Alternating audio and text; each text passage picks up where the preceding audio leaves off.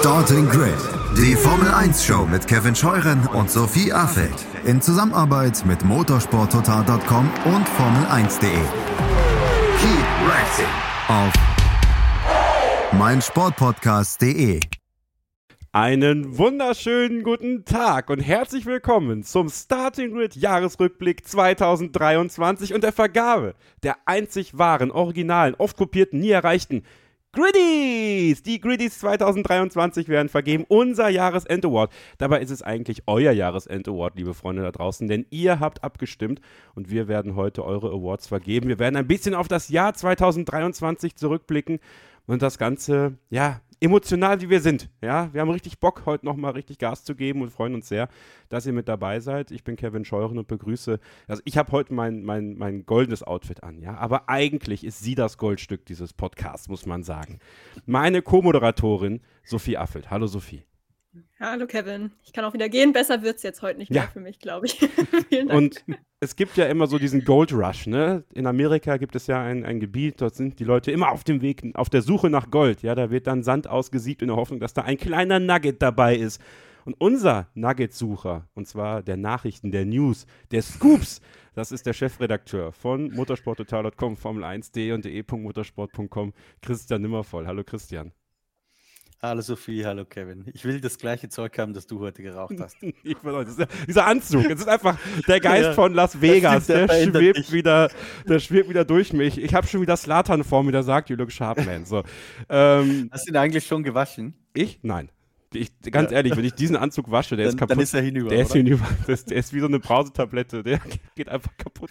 Deswegen lasse ich das einfach und trage den nicht im Sommer, damit ich ihn nicht voll schwitze. ähm, ja, wir haben einiges für euch vorbereitet. Wir haben äh, sieben Kategorien, äh, in denen wir Awards verteilen. Ja, ihr habt abgestimmt und wir beginnen direkt mit äh, der Kategorie, die natürlich für Christian im Grunde mit die wichtigste ist. Denn die Schlagzeile des Jahres haben wir gekürt, haben wir küren lassen durch euch, Christian. Erstmal so die Saison 2023 äh, in Sachen Schlagzeilen. War sie schlagzeilenreich? War sie schlagzeilenarm? Wie ist da so dein Fazit? Ich finde, dass die eigentlich schon schlagzeilen- und geschichtenreich war, weil Kevin, du erinnerst dich vielleicht, es gab ganz viele Rennen, wo man so den Eindruck hatte, unmittelbar danach, hm, war jetzt eigentlich erstmal ein bisschen langweilig so zum Zuschauen. Ähm, auch Abu Dhabi war ja sowas, muss man sagen, das Finale zum Beispiel. Aber nachher gab es dann doch immer noch ein paar Geschichten zu erzählen, ähm, die nicht sofort ins Auge gesprungen sind während der Übertragung. Ähm, jetzt zum Schluss gab es auch noch, darüber haben wir gerade in einem separaten Video gesprochen, das könnt ihr euch demnächst anschauen, diese Wolf-Affäre. Ähm, also es gab schon ein paar Themen. Äh, auch natürlich das übliche Thema Budget Cap. Ja, im September oder Oktober kam ja dann die Accounts raus. Letztendlich hatte niemand verstoßen, aber auch da wurde wieder spekuliert, äh, er hat vielleicht Red Bull wieder getrickst. Ähm, also es gab schon ein paar Geschichten, an die meisten kann ich mich wahrscheinlich gar nicht mehr groß erinnern. Und ich weiß auch noch, dass ich mit abgestimmt habe bei den Greedies, äh, als User sozusagen. Ich habe ein bisschen getrickst, äh, habe mich damit eingemischt mit deiner Stimme, aber ich weiß die meisten Abstimmungsergebnisse wahrscheinlich jetzt schon wieder nicht mehr, Kevin. Ja, die kannst du auch gar nicht wissen, denn äh, die wissen natürlich nur wir. Notariell beaufsichtigt, wie immer, sind Ja, ich meine auch, was, was ich tatsächlich was du. Ja, also das, das, könnt, das könnte ich auch nachgucken. Schon wieder vergessen. Müsste ich mal nach deiner E-Mail suchen, die du angegeben hast. Ähm, ja, Sophie, ähm, du hast ja auch äh, journalistisch im Grunde genommen in diesem Jahr gearbeitet, äh, warst ja bei den Kollegen von Sky immer äh, im Hintergrund mit dabei. Ähm, da habt ihr natürlich auch immer bei Sky Sport News auf das aktuelle Geschehen in der Formel 1 zurückgeblickt. War ja Christian ja auch regelmäßig Gast. Ähm, die Saison 2023 für dich, wenn du es so mit den, den letzten Jahren auch vergleichst, äh, ist sie da ein bisschen abgefallen, was die News anging? Oder hast du dich eigentlich im ganzen Jahr dauerhaft gut unterhalten gefühlt, zumindest was die Nachrichtenlage in der Formel 1 anging? Wir haben ja die Nominierung für die Griddies auch ähm, gemeinsam aufgestellt quasi. Und ich muss ganz ehrlich zugeben, als wir da bei der Schlagzeile des Jahres bei der Kategorie waren, da musste ich echt erstmal ein bisschen graben, weil ich im ersten Moment auch dachte, hm, irgendwie ist doch nicht so viel passiert, aber ein bisschen was ist dann ja doch zusammengekommen und mir geht es da auch wie Christian. Also man vergisst es, glaube ich, dann einfach im Laufe der Zeit ziemlich viel einfach wieder. Ähm, ich finde aber auch, dass wir es waren halt vielleicht teilweise nicht die ganz großen Schlagzeilen oder Schlagzeilen, die vielleicht in den letzten Jahren, so 2021 zum Beispiel, ähm, komplett hinten runtergefallen wären. Aber das ist ja auch eigentlich ganz schön, dass man dann mal andere Themen hatte, über die man sprechen konnte. Und es hängt wahrscheinlich auch viel zusammen damit, dass halt äh, in der City Season beispielsweise auch nicht äh, so viel los war. Aber ähm, ich meine, wir hatten einen Fahrerwechsel in der Saison, wir hatten Ottmar Safnauer, der entlassen wurde. Ich meine, du, du äh, liest die Kategorien ja auch gleich noch vor, da war ja auch ein bisschen was ähm, dabei. Wobei ich sagen muss, eine oder meine Lieblingsschlagzeile, die kam jetzt ein bisschen zu spät, ähm, bisschen scherzhaft gemeint, äh, jetzt für die Nominierung. Das ist nämlich, glaube ich, Lewis Hamilton wird aus Versehen der FIA Award äh, geklaut. Das hat mich schon Stimmt. sehr amüsiert die letzten Tage. Ja, Christian, siehst du, das haben wir vergessen im Video äh, zu besprechen, dass das ja auch noch offen ist. Äh, wo ist eigentlich der Pokal von, von Lewis Hamilton und wer hat ihn mitgenommen? Und hat er ihn auch legal mitgenommen oder nicht? Das weiß man ja alles nicht so genau. Ja, doch, das, das weiß man inzwischen schon, weil es gab da ja eine Geschichte, die auch viral gegangen ist im Internet, aber das Mercedes-Team hat dann gestern, um diesen Geschichten so ein bisschen gegenzusteuern, äh, gepostet an uns Medienvertreter und haben gesagt, dass Lewis Hamilton die Bühne verlassen hat und wie das üblich war bei solchen Galen, äh, ich lese das hier ab, deswegen, ähm, wurde Lewis Hamilton angeboten, äh, dass man ihm die Trophäe abnimmt und hinterher zuschickt und dem hätte er äh, zugestimmt und man bestätigt seitens Mercedes, dass er die Trophäe niemandem geschenkt hat, sondern nur einem Vier-Mitarbeiter übergeben hat äh, und die soll ihm dann zugeschickt werden ja, besagter Fan, äh, der diese Trophäe bei sich zu Hause stehen hat, hat sich auch mittlerweile gemeldet und äh, der wurde natürlich hart angegangen auf Social Media, sein Dieb ist. Äh, und da hat er einfach gesagt, das stimmt nicht. Äh, er hat halt wahrscheinlich einfach missverstanden, äh, er, weil er kam auch im Anzug da an und hat dann da gestanden, hat auch Fotos von sich und Max Verstappen zum Beispiel gepostet, wie er auch den WM-Pokal in der Hand hatte und sowas. Und ich glaube, der wurde einfach missverständlicherweise als FIA-Mitarbeiter äh, angenommen und jetzt wird der Pokal dann hoffentlich seinen Weg zurück nach Brackley gehen. Ich glaube übrigens, dass Lewis Hamilton äh, gar nicht so traurig wäre, sollte er das Ding nicht erhalten. Weil ganz ehrlich, diese Platz 2 und Platz 3 Trophäen mit ein 4-Logo, das, das ist auch furchtbar. Plastik, es ist sicher nicht aus Plastik. Ja. Das sieht, also für die wichtigste Motorsportserie der Welt. Oder, also ich, ich fand das ein bisschen peinlich. Vor allem, das da gab es doch vor ein paar Jahren mal diese coole Kugel, die sie bekommen haben. Genau. So diese, ja. dieser schöne Pokal, wo, wo Kimi Räikkönen so besoffen war und das Ding fast weggeschmissen ja. hätte, so vor lauter Suff. Also so, so großartig wirklich und so traditionell der Fahrer-WM und der Konstrukteurs-WM-Pokal sind, so peinlich sind die Platz 2 und Platz 3 Pokale. Definitiv. ja, äh, Sophie hat schon gesagt, obwohl eine Schlagzeile ist mir auch noch zugetragen worden. Der Ring, der Ehering eines Mercedes-Mitarbeiters ist gefunden worden. Ja, er ist gefunden worden in Abu Dhabi. Die Taucher haben ganze Arbeit geleistet und haben diesen Ring wiedergefunden. Also auch da Weihnachten gerettet in der Familie äh, dieses Mercedes-Mitarbeiters. Aber das sind nicht die Schlagzeilen, die wir zur Abstimmung freigegeben haben. Nein, nicht gewonnen zum Beispiel hat äh, der Kampf um Platz 3 zwischen Fernando Alonso und Sergio Perez in Brasilien. Nicht gewonnen hat, dass Daniel Ricciardo sich in Sandford den Mittelhandknochen bricht. Nicht gewonnen hat Lance Stroll, der sich beim Fahrradfahren das Handgelenk gebrochen hat. Nicht gewonnen hat Franz Toast äh, und sein Karriereende als Teamchef bei ähm, Alpha Tauri äh, oder Racing Bulls, wie auch immer das Team dann heißen wird. Nein, wir haben einen geteilten dritten Platz, ja, der bronzene Griddy für die Kategorie Schlagzeile des Jahres geht an. Max Verstappen holt sich den Rekord für die meisten Siege in einer Saison und Andretti und Cadillac werden für 2026 zugelassen. Also auf Platz 3 diese beiden Schlagzeilen. Dann Christian auf Platz 2 der Silber Griddy in der Kategorie Schlagzeile des Jahres. Der Imola Grand Prix wird wegen Überschwemmung abgesagt. Kannst du dich noch erinnern? Ja, wir wollten eigentlich. Wir wollten zusammen dahin. Ja, das wäre unser erstes Rennen gewesen dieses Jahr. Ja, und am Ende saß ich mit meinen Gummistiefeln in, in äh, Bergamo am Flughafen oder Bologna oder wo auch immer ich war. Und du hast auf der Mitte des Weges noch ähm, auf einem Rastplatz mit mir einen Livestream gemacht. Schön wäre es gewesen, wäre es die Mitte des Weges gewesen. Ich war fast da, irgendwo in der Nähe von Venedig. Und genau, da haben wir uns dann eine Tanke gesucht mit einem kleinen Dach und dann haben wir live gestreamt und sind wieder nach Hause gefahren, beziehungsweise ja. du geflogen. Genau. Äh, eine, eine, geile Pizza gegessen noch am Flughafen. Da erinnere ich mich tatsächlich mal dran. So. Und der Greedy in der Aber billiger, billiger als der Tequila in Vegas hoffentlich, oder? Ja, immer noch. Auf jeden Fall. Immer noch billiger als der Tequila in Vegas. Und der Greedy in der Kategorie Schlagzeile des Jahres geht an Daniel Ricciardo, ersetzt Nick de Vries bei Alpha Tauri Sophie. Und ich glaube, das ist von all den äh, Schlagzeilen, die wir da nominiert haben, definitiv die, die die meisten Wellen geschlagen hat. Ja, also Nick de Vries, der ein unglaublich trauriges Rookie-Jahr eigentlich erlebt hat. Naja, ein Jahr kann man es ja nicht wirklich nennen.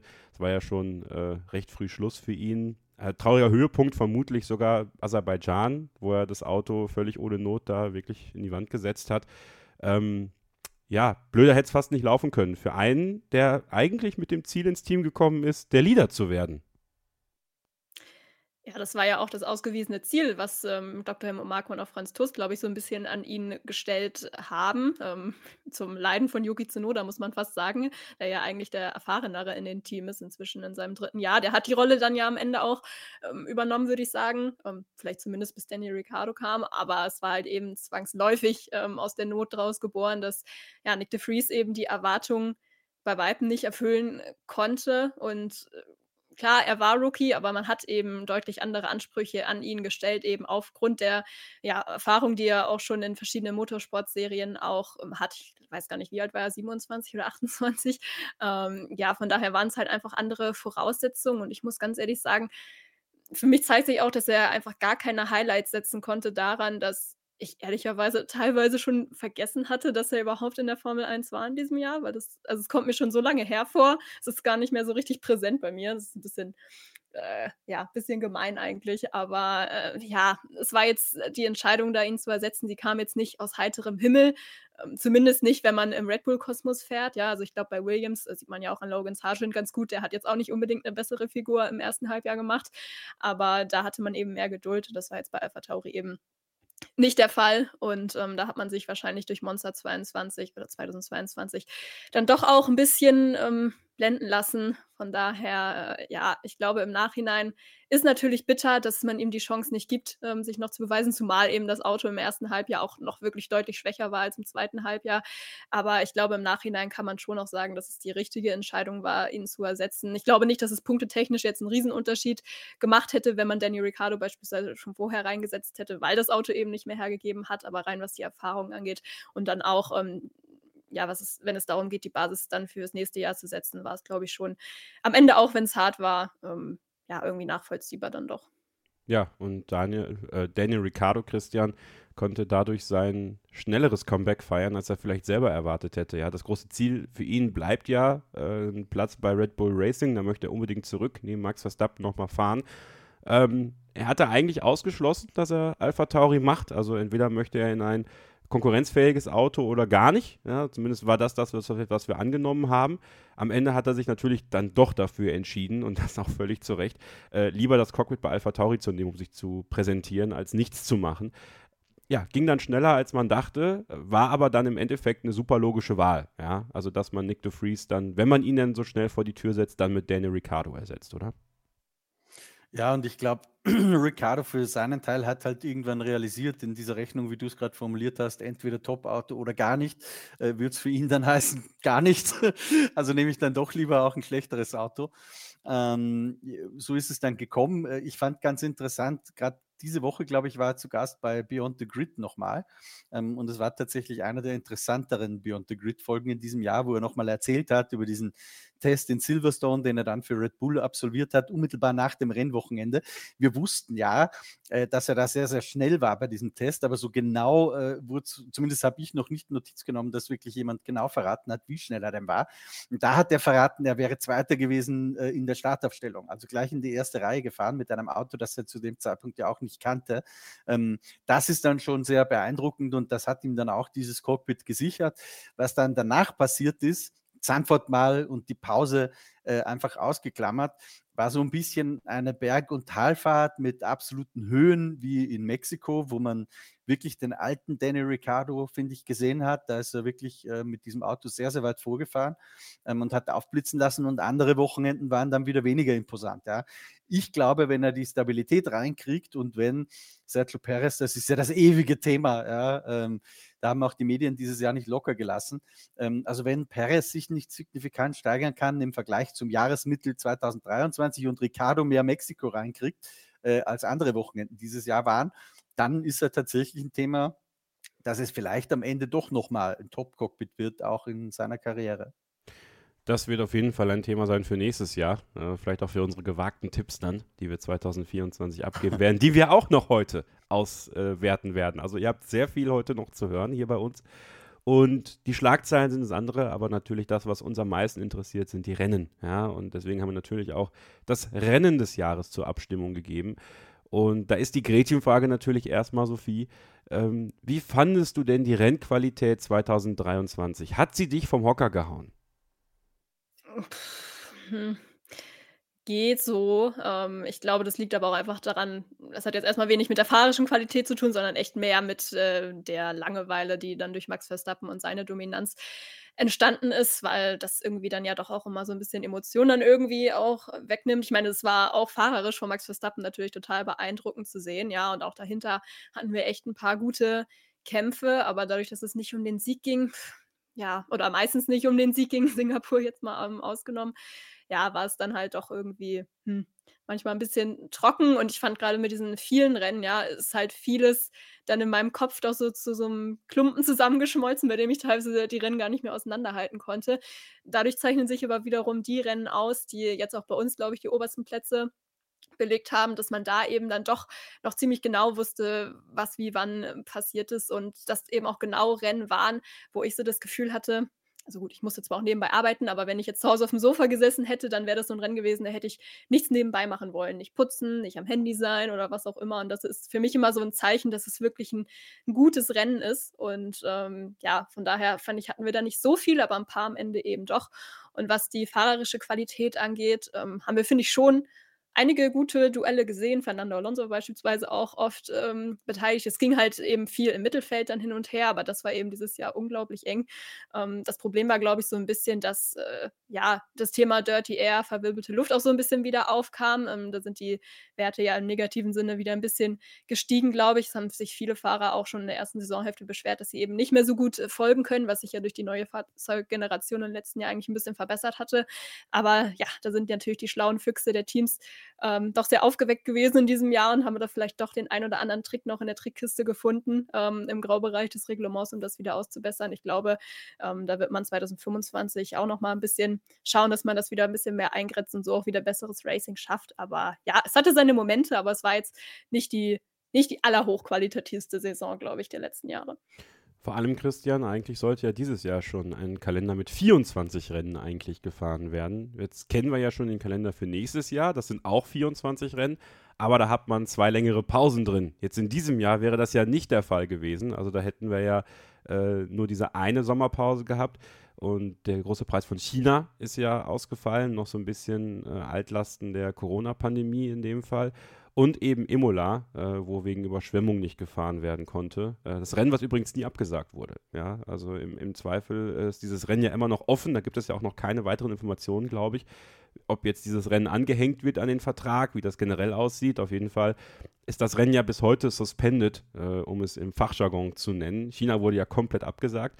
Es sind also 22 Rennen gefahren worden. Ähm, also wenn ich mir vorstelle, dass wir mit dem Kalender dieses Jahr 24 Rennen gefahren haben und man sich ja jetzt schon überlegt, boah, wie wird das eigentlich nächstes Jahr äh, mit diesen 24 Rennen, also trotz dieser zwei längeren Pausen. Ähm, und wir auch gemerkt haben, als wir in Las Vegas waren, wie viele Leute dann doch auf dem Zahnfleisch gegangen sind ähm, ist dieser Kalender in der Art und Weise, und natürlich kann man darüber diskutieren, Formel-1-Fahrer verdienen viel Geld für das, was sie tun, die können ja ruhig mal ein bisschen arbeiten, in Anführungsstrichen, aber da gibt es ja so viel mehr Menschen im Hintergrund, die bei so einem Kalender einfach ächzen zum Schluss, ob das dann Mechaniker sind, Ingenieure sind, ob das aber auch Journalistenkollegen sind. Also ich habe, wir haben auch Leute, also äh, schlafen sehen. Im, im, im, im Paddock, äh, im, im, im Mediencenter habe ich Leute auf dem Tisch schlafen sehen, äh, die einfach nicht mehr, nicht mehr konnten. Natürlich auch wegen der Zeitverschiebung, aber das ist einfach, die Leute waren so durch. Also ähm, natürlich müssen wir ein Stück weit diese Kalenderdiskussion auch heute nochmal führen. Ähm, ob sich die Formel 1 da in eine qualitativ annehmbare Richtung für, für eine Königsklasse, wie sie ja sein will, entwickelt oder ob einfach dann irgendwann zu viel zu viel ist. Ich habe das ja gerade auch auf dem YouTube-Kanal von Formel 1.de mit Ralf Schumacher diskutiert. Da haben wir schon sehr, sehr viel besprochen in, in diesem Video eigentlich.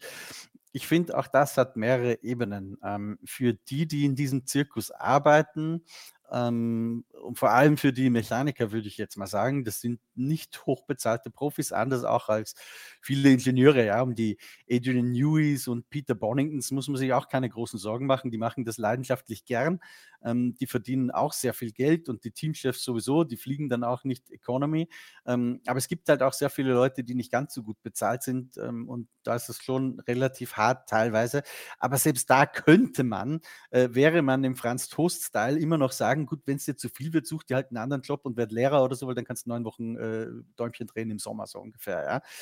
Ich glaube aber auch, dass es aus einem ganz anderen Grund noch äh, problematisch ist, dass wir so viele Rennen haben, weil ich tatsächlich zunehmend die akute Gefahr sehe, dass einfach das Publikum auch ein bisschen übersättigt wird. Ich höre dann immer das Argument, okay, aber die Nesca fährt doch auch 35 bis 40 Events im Jahr. Ja, mag sein, der Sport hat aber eine ganz andere DNA. Ähm, und vor allem, was mir so ein bisschen fehlt, und das ist vielleicht ein ganz schmaler Blick, das gebe ich zu, dass das nicht der Mainstream-Blick auf das Thema ist wahrscheinlich, aber aus Sicht der Hardcore-Fans und das ist nun mal unser Zielpublikum, die uns auch jetzt gerade im Live-Podcast wahrscheinlich zuschaut und dann auch später im äh, Podcast äh, auf diversen Audioplattformen zuhört. Ähm, ich glaube, dass die es auch immer ganz gern gehabt haben, wenn mal äh, eine Woche rennfrei war und da viel zu lesen war, zum Beispiel in den großen Sonntagszeitungen oder auch bei Portalen wie bei uns, ja, ähm, große Interviews. Für all das bleibt einfach keine Zeit mehr inzwischen und ich persönlich wundere mich immer, warum eigentlich nicht die kleinen Teams, die Günther Steiners dieser Welt, mehr auf die Barrikaden steigen gegen den Kalender. Denn die Realität ist, äh, wenn es Schlag auf Schlag geht, bleibt bei Redaktionen wie bei euch, Sophie, bei Sky, genauso wie bei Redaktionen wie bei uns, eigentlich nicht mehr die Zeit, dass du auch mal die weniger äh, reichweitenstarken Themen ein bisschen stärker aufarbeitest, die Heldengeschichten, äh, die es hinten im Feld gibt, ein Porträt eines Alex Elburn oder mal eine Geschichte von Günther Steiner erzählst und so. Ähm, da war früher die Zeit dafür, wenn du jetzt äh, am, am, Montag ist immer noch alles voll in Redaktionen wie unserer, Kevin, du kennst das auch sehr gut, du bist ja nahtlos äh, integriert inzwischen, ähm, dann hast du Dienstag, Mittwoch, zwei Tage Zeit, um ein paar Geschichten von dem Wochenende zu verarbeiten. Ähm, die Redaktion braucht aber auch mal einen Tag zum Durchatmen, ja? du brauchst ja auch mal einen Tag frei und am Donnerstag geht es schon wieder los.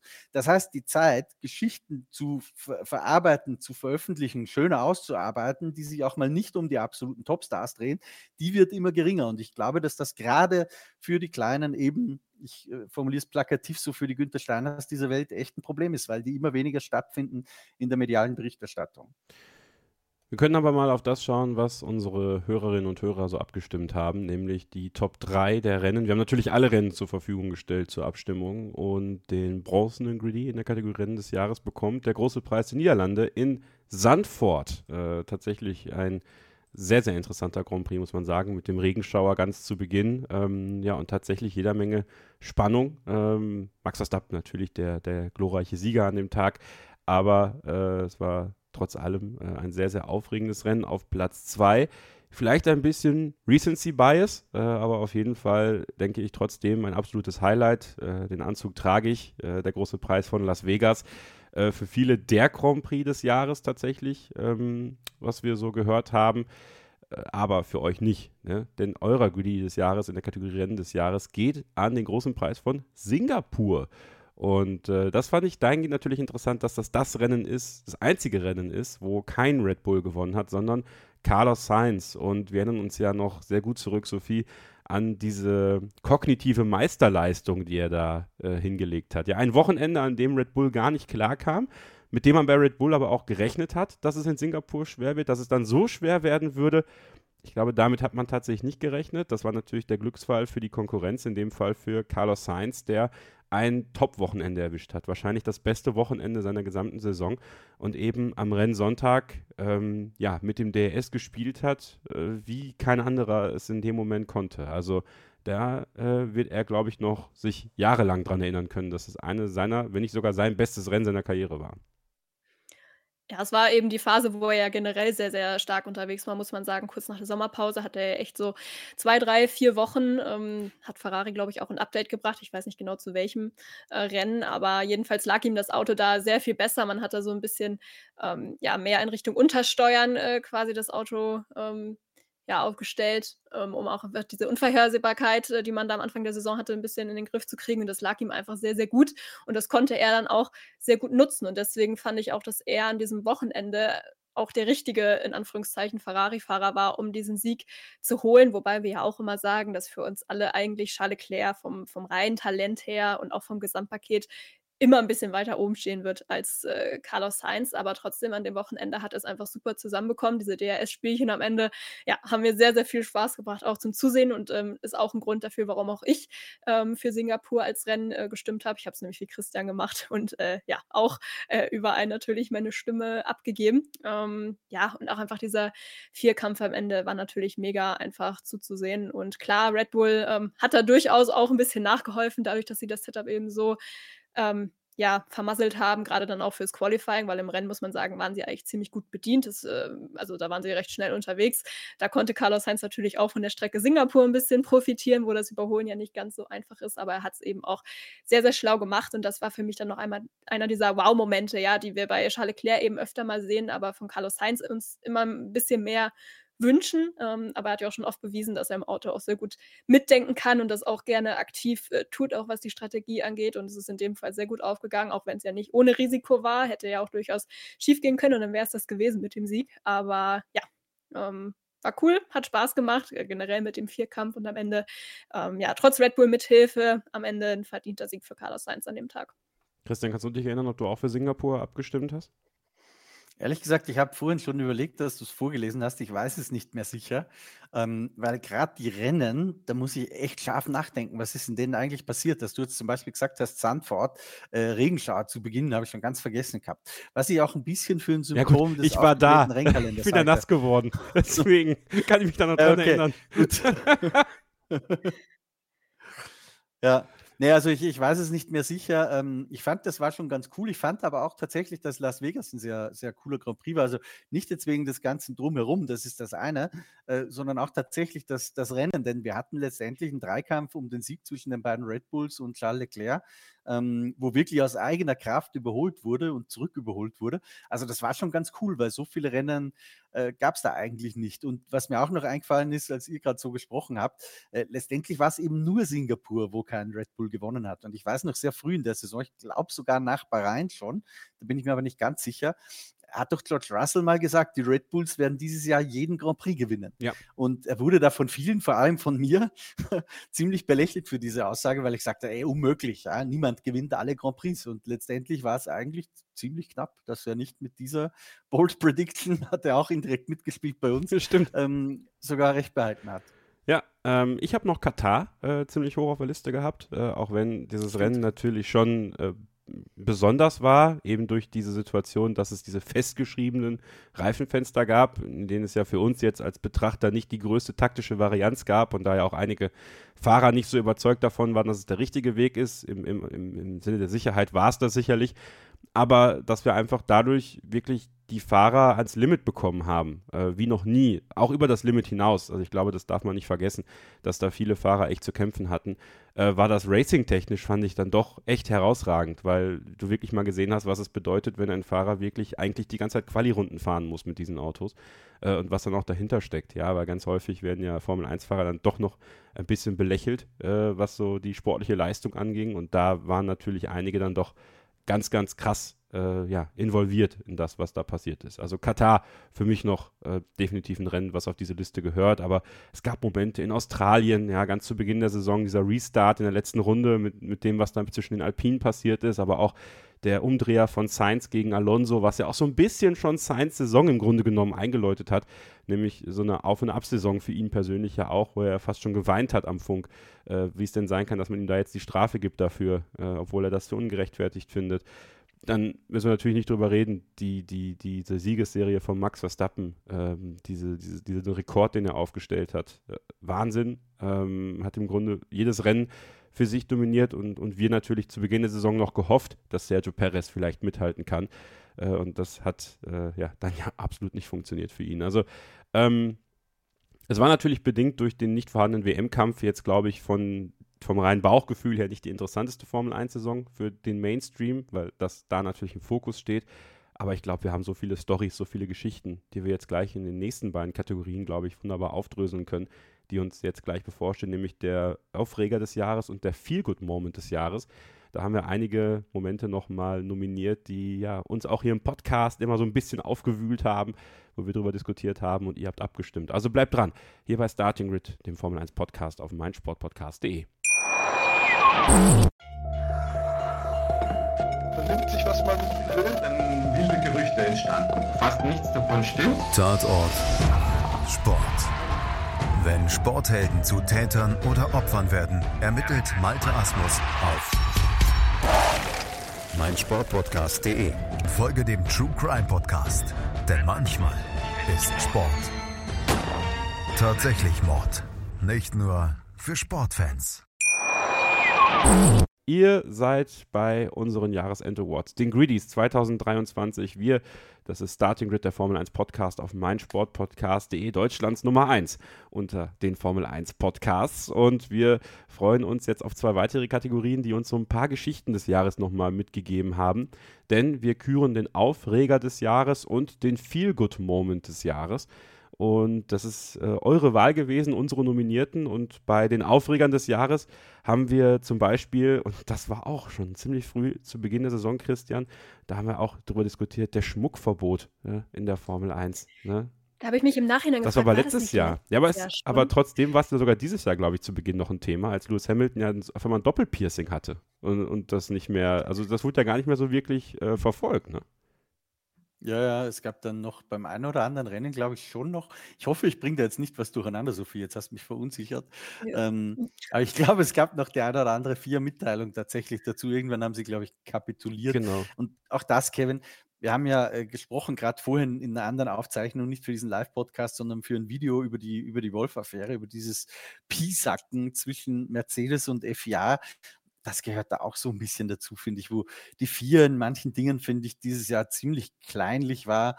Ähm, das ist so eine Geschichte, hat natürlich auch die andere Ebene, dass dieser Metallschmuck natürlich, ähm, wenn du in die Röhre geschoben wirst im Krankenhaus nach einem schweren Unfall, tatsächlich unvorteilhaft ist. Ähm, andererseits, der Fahrer äh, tut sich eh selbst. Ja? Ähm, also wenn du das im vollen Bewusstsein machst. Ich finde es ein bisschen kleinlich. Vielleicht noch ein kleiner Nachtrag zu dem, was wir vorhin besprochen hatten, die Qualität der Rennen, was gerade dazu passt. Auch da äh, finde ich, dass die FIA nicht alles perfekt gemanagt hat. In Österreich hatten wir weit über 1000 Track-Limits-Verstöße. Ja, also Ah. da braucht es langsam Antworten auf solche Dinge. Da werden wir übrigens mit Alex Wurz drüber sprechen. Du hast ja den äh, Stammtisch am 18. Dezember schon angesprochen. Ich habe mit dem Alex schon telefoniert drüber. Da werden wir ein bisschen uns auch aus Sicht des GPDA-Direktors, also der Fahrergewerkschaft, ähm, der Formel 1-Fahrer, auch ein bisschen drüber unterhalten, was man vielleicht besser machen könnte äh, in der Formel 1. Und ja, das Piercing-Verbot war mit Sicherheit auch so eine Sache, wo man ein bisschen Kopf schüttelt im Nachhinein drüber. Andererseits, wir hatten was zu schreiben, wir haben heute noch was drüber zu reden. Also Ja, ich sag mal so, das Dauerthema Track Limits könnte also ein Favorit sein auf den Griddy in der Kategorie Aufreger des Jahres. Ich möchte noch nichts vorwegnehmen, weil das macht man ja nicht, bis der Umschlag tatsächlich vom Notar hier reingereicht wurde. Aber wir können äh, über einen Aufreger sprechen, der es auch nicht geworden ist, nämlich die Entlassung von Ottmar Safnauer bei Alpine, Sophie. Ähm, zu Beginn der Saison war ich äh, in London mit unserem Kollegen Sascha Riefe, der für Starting Grid unter anderem die Social Media Kanäle pflegt. Und markige Worte, ja, Best of the Rest, Podium, äh, gefühlt schon die Weltmeisterschaft. So. Also am Ende war es dann genau das nicht für Alpine. Äh, man ist im Grunde genommen wieder Weltmeister der Clownerie geworden, äh, ein Stück weit, muss man leider sagen. Ähm, die ganze Führungsetage wurde einmal im Grunde genommen durchgewirbelt. Laurent Rossi, der, der Marken-CEO, wurde vor die Tür gesetzt. Ähm, dann eben Ottmar Safnauer als Formel-1-Teamchef, der dann auch noch so ein bisschen nachgetreten hat und gesagt hat, ja, ähm, man muss einem aber auch Zeit geben, Sachen zu entwickeln. Äh, und er hat auch gesagt, er hat schon wichtige Personalentscheidungen auch für die Zukunft gefällt. Da fiel ihm natürlich ein bisschen auf die Füße, dass im Grunde dann aber doch die aktuellen Ergebnisse nicht unwichtig sind, gerade für so ein sehr stolzes Team wie Alpine, die ja eigentlich auch schon nach diesem Erfolg darben, den sie immer noch nicht haben. Ja, also die Entlassung von Ottmar Safnauer äh, war so rund um die Teamchefs auf jeden Fall äh, ein Aufreger, nicht nur für Alpine-Fans, sondern für die ganze Formel 1. Ja, war für mich auch eins der größeren Themen im Nachhinein. Ähm, irgendwie, weil irgendwie hat man sich halt wieder gesagt, so ach, typisch Alpin irgendwie so ein bisschen. Ähm, überall äh, Chaos, egal wo man hinguckt. Ähm, wo wir vorhin noch über Beyond the Grid gesprochen haben. Das war auch ganz lustig in Anführungszeichen damals, weil da war, glaube ich, auch zu Gast und da war der Ja. Titel der Folge irgendwie noch, wie er Alpin zurück an die Spitze führen will. Und eine Woche später war er raus. Also ist nicht so gut gealtert, könnte man sagen. Ähm, ja, schwierig. Ähm, du hast schon gesagt, man war sich da wohl so ein bisschen uneinig, auch was diesen 100 äh, angeht, der ja eh ähm, völlig für die Tonne ist und den sie inzwischen ja auch ähm, deswegen im Papierkorb entsorgt haben. Äh, zum Glück, weil ich glaube, damit hat man sich wirklich keinen Gefallen getan. Also wahrscheinlich sollte man solche Ziele demnächst wieder eher intern formulieren. Ähm, ja, andererseits natürlich ist der Erfolg schon auch ausgeblieben die letzten 18 Monate. Ich frage mich aber auch, ob er überhaupt, also ob Massaffenhauer die richtigen Mittel und Freiheiten hatte überhaupt, um auch Dinge anzugehen. Ich glaube, gerade Alpine ist halt auch so ein ja, so eine Gemengelage, da ist es auch einfach schwierig, Entscheidungen zu treffen, weil du irgendwie so viele Vorgesetzte auch noch hast, dann mit einem CEO, ähm, dann noch mit einem Konzernchef. Ähm, gut, es ist sicherlich alles verteilt, wer da welche Aufgaben hat, aber, ähm, ja, ich glaube, er hat am Ende nicht so die Freiheiten, die er gern gehabt hätte, um auch eben eine neue Kultur zu etablieren. Das hat er, glaube ich, auch in irgendeinem Sky-Interview noch mal gesagt nach seiner Entlassung, dass er wiederkommen möchte in die Formel 1, aber eben in einer Rolle, wo er auch was verändern kann, wo er eben ein tolles Team auch zusammenstellen kann und das, ähm, ja, heißt ja durch die Blume gesagt auch so ein bisschen, dass er das bei Alpine ja eben nicht konnte und dass sie äh, ja eben diese Geduld nicht hatten, auch ähm, zu warten, bis dann das Personal, was er eben geholt hat, dann auch da ist. Das wird sicherlich auch ein bisschen dauern, auch bis sich das dann gefunden hat, aber ich glaube, diese Ungeduld generell ja einfach bei Alpine schweres Thema. Ähm, ich habe manchmal das Gefühl, da hat man nicht so ganz, ähm, das Gefühl für die Realität, ähm, wie lange das wirklich auch dauern kann, bis man da erfolgreich ist. Ich glaube, ähm ja, äh, da kommen halt so viele Baustellen zusammen, da könnten wir halt 'ne Sonderfolge draus machen, ja. Also, die Fahrer, die operativen Fehler in diesem Jahr, ähm, die Investitionen, die gefehlt haben, ähm, ja, das ist einfach viel zu viel. Ähm, die das Personalchaos, was du schon angesprochen hattest, auch mit Pat Fry, der dann weg ist, Alan Permane, also, das sind so viele ähm, so viele Baustellen. Ähm, ja, dass Ottmar Saffenhauer da, glaube ich, eigentlich nur so ein kleines äh, Rad ist, ähm, was vielleicht am Ende gar nicht so viel ausrichten konnte. Aber ich glaube nicht, dass man sich damit einen Gefallen getan hat, ihn äh, zu entlassen, einfach weil du jetzt wieder neu anfangen musst. Das mit Bruno Farmar jetzt auch eher so eine halbgare Lösung war gefühlt. Und ja, ich glaube, da muss es jetzt einfach das Ziel sein bei Alpine sich erstmal bewusst zu werden, ähm, wie man 2026 dann vielleicht auch angeht, intern von den Strukturen her. Und äh, ja, das ist, muss, glaube ich, jetzt das Nummer eins Ziel sein, weil ich glaube, so wie es jetzt gerade aufgestellt ist, dieses Team, kann es halt gar nicht erfolgreich werden, jetzt rein von außen betrachtet. Ich musste leider ein bisschen lachen jetzt letzte Tage, als ich in der Formel 1.de einen Artikel gelesen habe, als Bruno Former sagte, ich bin so lange Teamchef, bis man mir sagt, dass ich es nicht mehr mache. So, dabei dachte ich so eigentlich, ja, Mann, du wurdest doch bestätigt als Teamchef. Jetzt bist du doch Teamchef. Jetzt fang doch nicht so an. Ähm, ja, mit ein paar Monaten Abstand jetzt, Christian, nach dem Spa-Beben von Alpine, äh, war Ottmar Safnauer eine Art Bauernopfer für dich, für das, was da bei Alpine so schief läuft eigentlich. Hm, ich weiß nicht, ob Bauernopfer wirklich die richtige Formulierung ist. Ähm, vielleicht ein bisschen schon.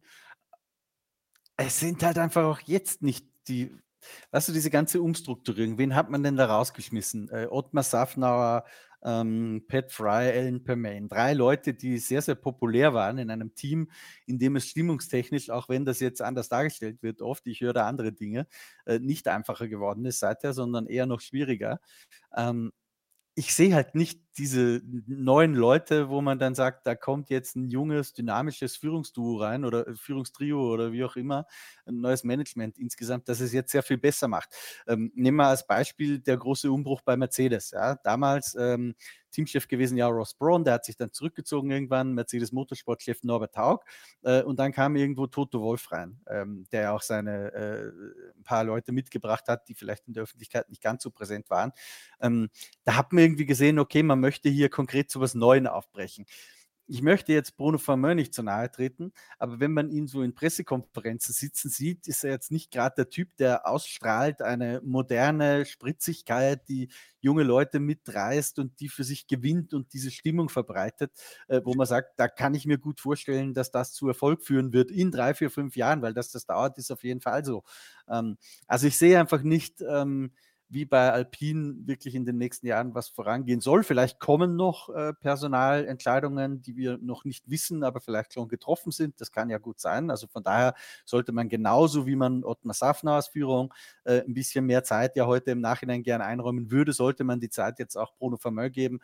Mein Bauchgefühl ist aber, sage ich ganz ehrlich, kein gutes. Ich lasse mich da gern, ich lass mich da gern widerlegen. Ich, ich hoffe, ich liege falsch. Auch für unseren Turbo-Fan Dennis Lewandowski. ja. Aber mein, mein Gefühl ist echt kein gutes. Ich kann mir nicht vorstellen, dass das Team die Wende in den nächsten Jahren schafft. Es, es steht und fällt mit der Autofarbe. Ich sag's, wie es ist. Ein ganzes Jahr in Pink und du wirst mindestens Vize-Weltmeister. Safe. Einfach mal machen.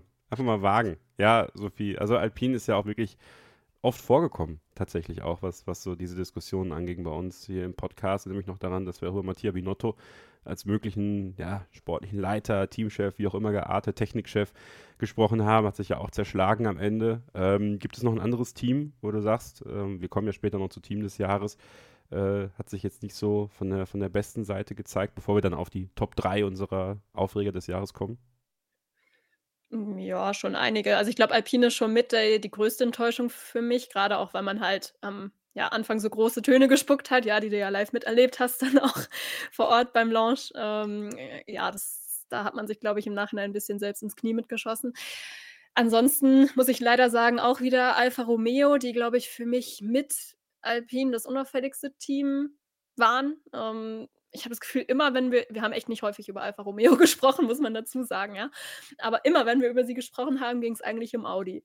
Und ich habe irgendwie das Gefühl, wenn Audi nicht gewesen wäre, hätten wir wahrscheinlich gar nicht über sie gesprochen. Und ich finde es also, es tut mir echt ein bisschen im Herzen weh, weil ich finde es eigentlich ein total total cooles Team mit dem Hintergrund, dass es ein Privatteam ist und echt eine coole Historie hat eigentlich. Ähm, und sie waren ja auch vor vielen Jahren auch schon mal auf einem besseren Weg, aber, ähm, ja, irgendwie gibt es halt aktuell nicht so wirklich viel, was Hoffnung macht, finde ich, außer eben, ähm, ja, dieses Audi-Engagement, was ja vermutlich jetzt auch wirklich, ähm, stattfindet. Das war ja die letzten Wochen auch eher so ein bisschen in der Schwebe, zumindest was man so dann gelesen hat in den Medien. Ähm, ja, aber auch da ist man halt einfach hinter den Erwartungen also, die Frage, hatte man überhaupt viel höhere Erwartungen? Wahrscheinlich nicht, aber man hat wieder keinen Schritt nach vorne gemacht und ich finde, diese Stagnation ist eben was, was das Team sehr, sehr auszeichnet, ähm, in den letzten Jahren, was halt einfach sehr, sehr schade ist. Ähm, ja, einfach wenig Glanzmomente und wenn man die Möglichkeit hatte, wie in Ungarn zum Beispiel, wo sie sich ja eigentlich echt gut qualifiziert haben, da hat man es dann einfach auch nicht umsetzen können. Also, ja, eigentlich ziemlich bitter und, ähm, genau, Alfa Romeo auf jeden Fall ähm, ein Verlierer für mich dieses Jahr und, ähm, auch Mercedes, muss ich sagen. Ähm, ist natürlich Meckern auf hohem Niveau, wenn wir über das Team sprechen, das auf Platz 2 in der WM ist, aber man muss es eben auch an den Ansprüchen messen und, ähm, auch an den Erwartungen und die waren einfach bei mir deutlich höher als das, was man jetzt wieder gezeigt hat. Also, man hat es jetzt halt einfach zum zweiten Mal in Folge nicht geschafft, irgendwie, ähm, den Anschluss an die Top-Teams zu schaffen und, ähm, eigentlich eher das Gegenteil. Man wurde ja sogar von hinten noch überholt, mehr oder weniger von McLaren, vom eigenen Kundenteam, was den Motor angeht. Das äh, sollte eigentlich nicht passieren. Ich hätte auch nicht damit gerechnet, dass es passiert. Spricht einerseits für McLaren, aber andererseits eben auch gegen Mercedes und ich habe auch das Gefühl, dass man da nicht so richtig weiß, wie man die nächsten Jahre da besser angehen soll. Ähm, oder dass man da noch nicht so ganz den Durchblick hat. Ja, ich meine, man wird ja auch über den Winter weiter vieles ändern. Das Konzept hat man ja eigentlich schon auf links gedreht, aber ja, über den Winter stehen eben noch mehr Änderungen dann an und man kann nur hoffen, dass es besser wird, weil eigentlich weiß man ja, dass sie es besser kann, äh, können, aber ja, insgesamt Mercedes muss ich sagen, auch eine Enttäuschung für mich. Ja, auf jeden Fall dann gleich, wenn es um das Team des Jahres geht. Und jetzt kommen wir zu den Top 3 beim Aufreger des Jahres. Und der bronzene Greedy in dieser Kategorie bekommt äh, der Gullideckel von Las Vegas. Ja, also äh, vor allem Melody, äh, die wir damals gesprochen haben, der hat sich ja tierisch aufgeregt im Video, ne? auf dem YouTube-Kanal von Formel1.de. Hat auch zwei Stinkefinger gezeigt, wie Lewis Hamilton in, äh, in Baku hat sie das auch gemacht. Also das war wirklich ein Aufreger für vor allem die lokalen Fans dort. Äh, die Formel 1 selbst hat sich ja relativ schnell davon erholt und dann ein herausragendes weiteres Wochenende dort gehabt. Auf Platz 2 die Hitzeschlacht von Katar. Haben wir ja vorhin im ersten Tag schon so ein bisschen anklingen lassen, dass natürlich viele Fahrer allen voran zum Beispiel Logan Sargent, der ja das Rennen noch abgebrochen hat, weil es einfach nicht mehr weiterging, äh, zusammengebrochen sind unter der Hitze, unter der Belastung, die an diesem Rennsonntag äh, dort für die Fahrer war. Ähm, aber auch Lance Stroll zum Beispiel, der quasi schon in den Krankenwagen reingefallen ist und, und viele weitere Fahrer, die echt zu kämpfen hatten. Der Cooldown-Room war mehr ein Laydown-Room äh, in dem Moment für, ich glaube, Oscar Piastri war es, glaube ich, oder wer hat sich hingelegt? War es Piastri? Ich meine ja. Ich glaube, der hat auf dem Boden ja, gelegen und versucht, versucht ja. noch das Bild zu sehen. Er hat sich noch, glaube ich, noch umgedreht, um dann aufs Bild gucken zu können. Ähm, das war eine ganz äh, nette Szene. Ja, aber der Güli des Jahres in der Kategorie Aufreger des Jahres geht an das Dauerthema Track Limits. Sehr eindeutig. Ähm, ja, und das ist was, Christian, das ist ja gerade schon angesprochen.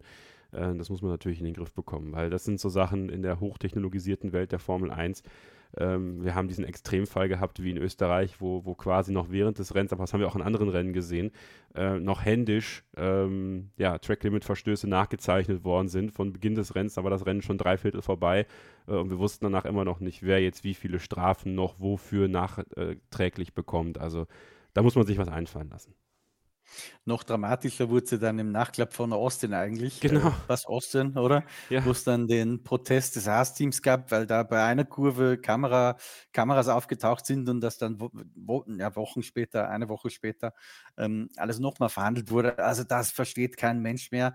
Ähm, das Problem ist immer so ein bisschen, es liegen sehr viele vernünftige Vorschläge auf dem Tisch und über die wird dann auch öfter mal gesprochen, selbst Zuschauer. Und da sieht man auch schon, was das für ein großes Thema ist, ja, äh, weil wir ganz viele Zuschriften von Zuschauern, von Lesern bekommen, äh, die uns sagen, so und so könnte man es doch vielleicht machen. Vielleicht Hinweis in eigener Sache, schreibt es an die Vier, nicht an uns. Wir können da eigentlich gar nichts tun, äh, was das betrifft. Ähm, aber das zeigt, wie sehr dieses Thema auch polarisiert und auch, dass jetzt der Greedy sozusagen dahin verliehen wird, äh, belegt das ja auch. Ich habe die Lösung nicht. Bei den vielen Lösungsansätzen gibt es meistens immer einen Haken. Äh, ich hoffe, dass sich irgendwann eine Lösung finden lässt. Äh, ich kann vielleicht schon ein bisschen was vorwegnehmen.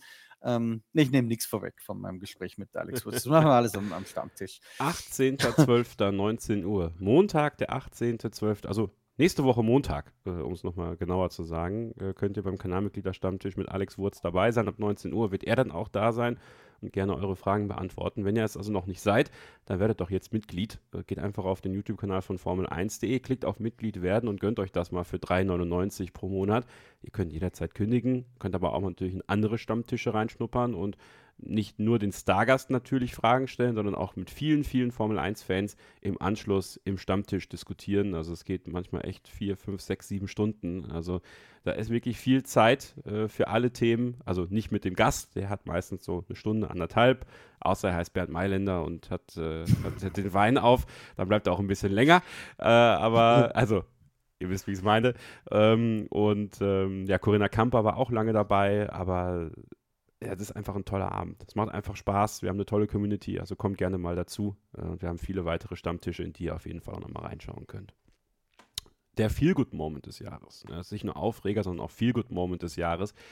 Ähm, die guten Momente, die nicht nur Max Verstappen hatte, sondern eben auch im Mittelfeld größtenteils passiert sind. Äh, den Award nicht bekommen hat Lewis Hamilton, äh, weder für äh, das erste Podium seit Saudi-Arabien 2021 noch die erste Pole Position seit Saudi-Arabien 2021.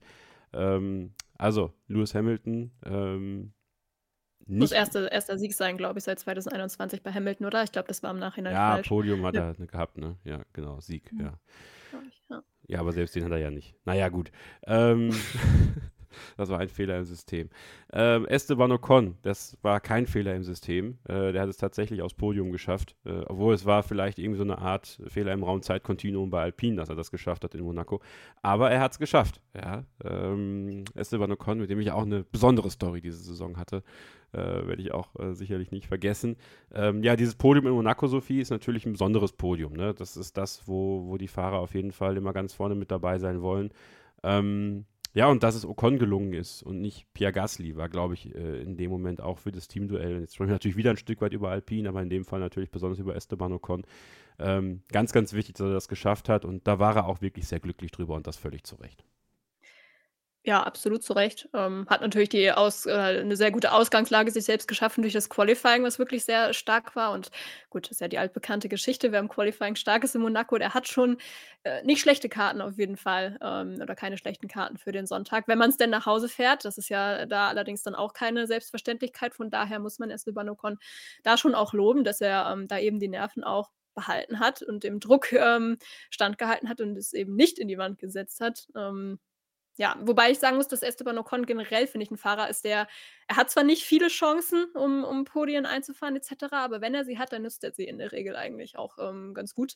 Auch Ungarn den Sieg weiß gar nicht, war das letztes Jahr, vorletztes Jahr? Ich habe schon wieder vergessen, vorletztes Jahr, glaube ich, ne? Ähm, war das auch so, hat er dem Druck auch sehr gut standgehalten. Also, das, ähm, ja, schon eine seiner Stärken tendenziell, finde ich. Ähm, Monaco natürlich auch ein besonderer Ort. Ich finde aber, dass das Podium jetzt generell von ihm nicht äh, drüber hinwegtäuschen kann, dass er trotzdem das Teamduell verloren hat gegen Pierre Gasly und das, obwohl er schon sehr viel mehr Erfahrung mit dem Team hat. Ähm, klar, kann man jetzt auch wieder sagen, er hat wirklich sehr viel mehr Pech gehabt, ähm, ist viel öfter ausgefallen. Also da ist irgendwie das Pech von Fernando Alonso in seinem letzten Alpine so ein bisschen übergegangen auf Esteban Ocon in diesem Jahr. Andererseits ähm, hatte Pierre Gasly, glaube ich, auch viel Pech bei Boxenstops unter anderem. Ähm, ja, von daher gleicht es sich vielleicht so ein bisschen wieder an. Äh, ja, von daher Podium wirklich super Leistung, aber insgesamt, ähm, ja, hat er, glaube ich, ein bisschen verpasst, ähm, mehr zu glänzen. Ähm, ja, vor allem jetzt, wenn man vergleicht, dass halt Fernando Alonso nicht mehr da war. Da war es halt klar, dass er vielleicht nicht ganz so auffallen kann, aber jetzt gegen Pierre Gasly, da hätte er, glaube ich, schon ein bisschen mehr zeigen können, um sich im Team auch zu profilieren. Das stimmt. Mal gucken, wer dieses Teamduell richtig getippt hat am Ende. Wenn man im, im letzten Take, äh, wenn wir alle unsere Tipps nochmal abgehen, ähm, ob jemand Pierre Gasly als Sieger für das Teamduell getippt hat oder vielleicht nicht nicht geworden beim Feel Good Moment des Jahres ist auch Max Verstappen, der vor seinem Heimpublikum in Sanford gewinnt. Das kennt er ja schon. Also diesen Award kriegt er dafür nicht. Äh, auch nicht bekommen. Und da dachte ich tatsächlich, er würde mehr Stimmen bekommen, zumindest in die Top 3 kommen. Hat er nicht geschafft. Nico Hülkenberg, Christian, der sich in Kanada den zweiten Platz in der Qualifikation gesichert hat. Also das war ja eigentlich äh, ein krasser Moment, wo ich dann auch dachte, so, ach, das, das wird bestimmt gerade von, von unseren äh, Hörerinnen und Hörern doch honoriert glaube, das Problem war, dass es im Rennen dann halt nicht so weiterging. Wie so oft bei Haas. Ähm, wäre im Rennen auf Platz 2 gefahren, bin ich mir ziemlich sicher, dass das ein heißer Favorit gewesen wäre. Aber es waren halt immer nur diese Glanzlichter im Qualifying mit diesem Haas, der die Reifen sehr schnell auf Temperatur bringt, wo im Qualifying dann auch durchaus ein Vorteil gegenüber Konkurrenzteams vorhanden ist, im Rennen dann aber ein bisschen zurückfällt. Also das war, da hat die Abrundung irgendwie gefehlt und dadurch ist es, glaube ich, auch bei vielen in Vergessenheit geraten. Denn ich sage es dir ganz ehrlich, als ich das gelesen hatte in der Liste zum Abstimmen, dachte ich, ach stimmt, Hülkenberg, Kanada, das war ein cooles Qualifying. Aber echt, der, der war Zweiter, das, das hatte ich gar nicht mehr so auf dem Schirm, bin ich ganz ehrlich. Ja, über die Saison von Haas werden wir sicherlich auch noch später sprechen müssen. Äh, und dementsprechend natürlich auch die von Nico Hülkenberg. Aber jetzt kommen wir zu den Top 3 in der Kategorie Feel Good Moment des Jahres. Und da finden wir auf Platz 3 Oscar Piastri, der den Sprint in Katar gewinnt. Äh, der Rookie Oscar Piastri, Sophie, mit großen Erwartungen in die Formel 1 gekommen. Äh, Piastri Gate haben wir ja 2022 gehabt. Ja, und dann dachten wir alle so, ja, wird er jetzt diesen Vorschuss Lorbeeren gerecht? Und ich glaube, man kann durchaus sagen, zwei Podien in den Grand Prix, ein Sprintsieg. Also das war eine formidable Rookie-Saison, die gar nicht so einfach begann. Nee, absolut. Also ich glaube, er hat allen bewiesen, dass, äh, dass, dass er das Drama vom letzten Jahr wert war.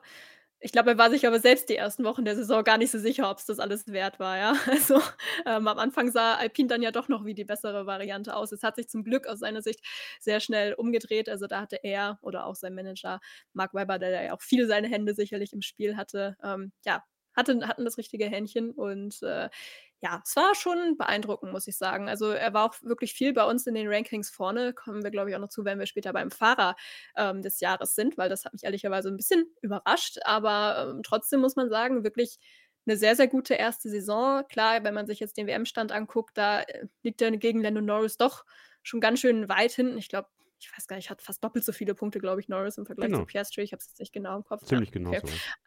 Also, ähm, gut, da gibt es dann sicherlich noch ein bisschen was aufzuholen. Klar, er hat auch viele Updates erst ein bisschen später bekommen, dann jeweils ein Rennen später war es, glaube ich, später natürlich auch mit rein. Aber im Rennen muss er natürlich noch ein bisschen was aufholen. Da kann Lando Norris seine ähm, ja, Erfahrung, in Anführungszeichen, doch auch einfach besser ausspielen. Aber er hatte eben ein paar sehr beeindruckende Rennen, also auch das Podium beispielsweise in, äh, in äh, Suzuka hat mich sehr beeindruckt, muss ich sagen. Katar aber eigentlich genauso, weil es eben auch beide Strecken waren, vor allem ähm, Suzuka, die er eben auch noch gar nicht kannte, was für mich noch, ähm, ja, einfach nochmal besonderer irgendwie macht. Und ähm, er hatte auch eigentlich sehr, sehr, viel Pech zwischendurch. Ja, das muss man vielleicht auch noch mit einberechnen, wenn wir ihn jetzt auch mit Lando Norris vergleichen, der zwar auch was liegen gelassen hat, aber ich glaube, wenn wir wirklich über ähm, Pech reden, da war Piastri dann doch auf der schlechteren Seite.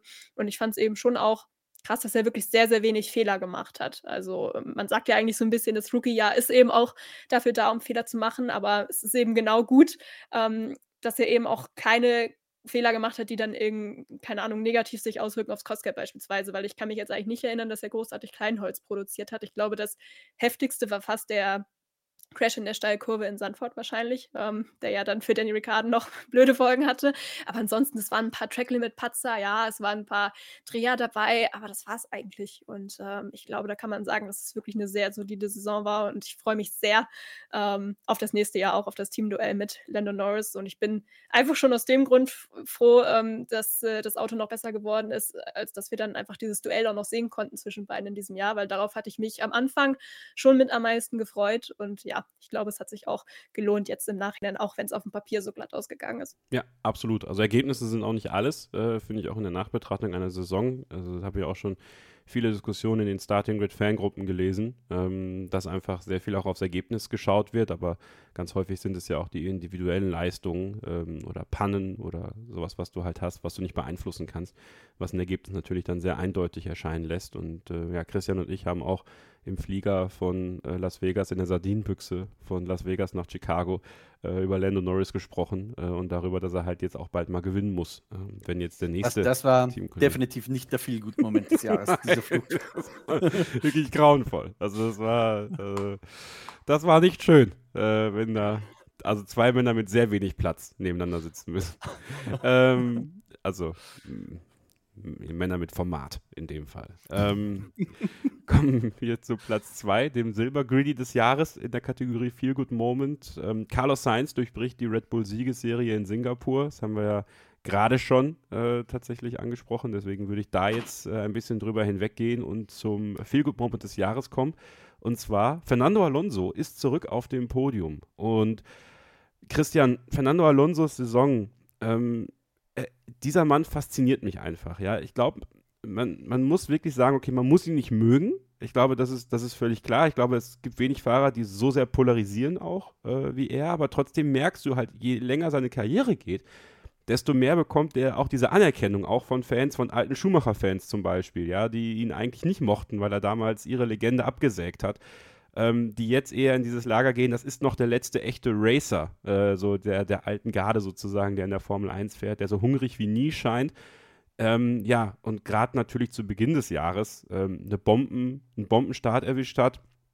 Dann leider durch die Updates, die Aston Martin gefahren hat, ein bisschen hat abreißen lassen müssen und dann gegen Ende der Saison nochmal auf sich aufmerksam hat machen können äh, und sich ja gefreut hat wie ein kleiner Junge über, über die Pokale, über das, was er da erreicht hat, nochmal in Brasilien. Also dieses Strahlen in seinem Gesicht, das, das wird mir nicht aus dem, aus dem Kopf gehen, weil du siehst so Max Verstappen, der schon fast so gelangweilt wie der FC Bayern München nach der 50. Meisterschaft da steht, wieder einen Pokal in, in die Hand nimmt und hochhält. Ähm, ja, und, und Fernando Alonso freut sich wie ein Schneekönig, als er in Brasilien so dieses Duell gegen Perez gewinnt und hüpft und springt und jubelt. Also das, ja, tolle Saison von Fernando Alonso. Ja, wobei, was die Stimmung betrifft, ich dir eingeschränkt nur recht geben würde. Denn am Saisonbeginn, da hat er diesen Streak of Podiums gehabt, wo er dann auch äh, sehr himmelhoch jauchzend war. Ich erinnere mich, dann hat er irgendwann gesagt, völlig von sich überzeugt, ab jetzt stehen wir in jedem Rennen auf dem Podium. Ähm, dann war er da eigentlich gar nicht mehr, monatelang gefühlt.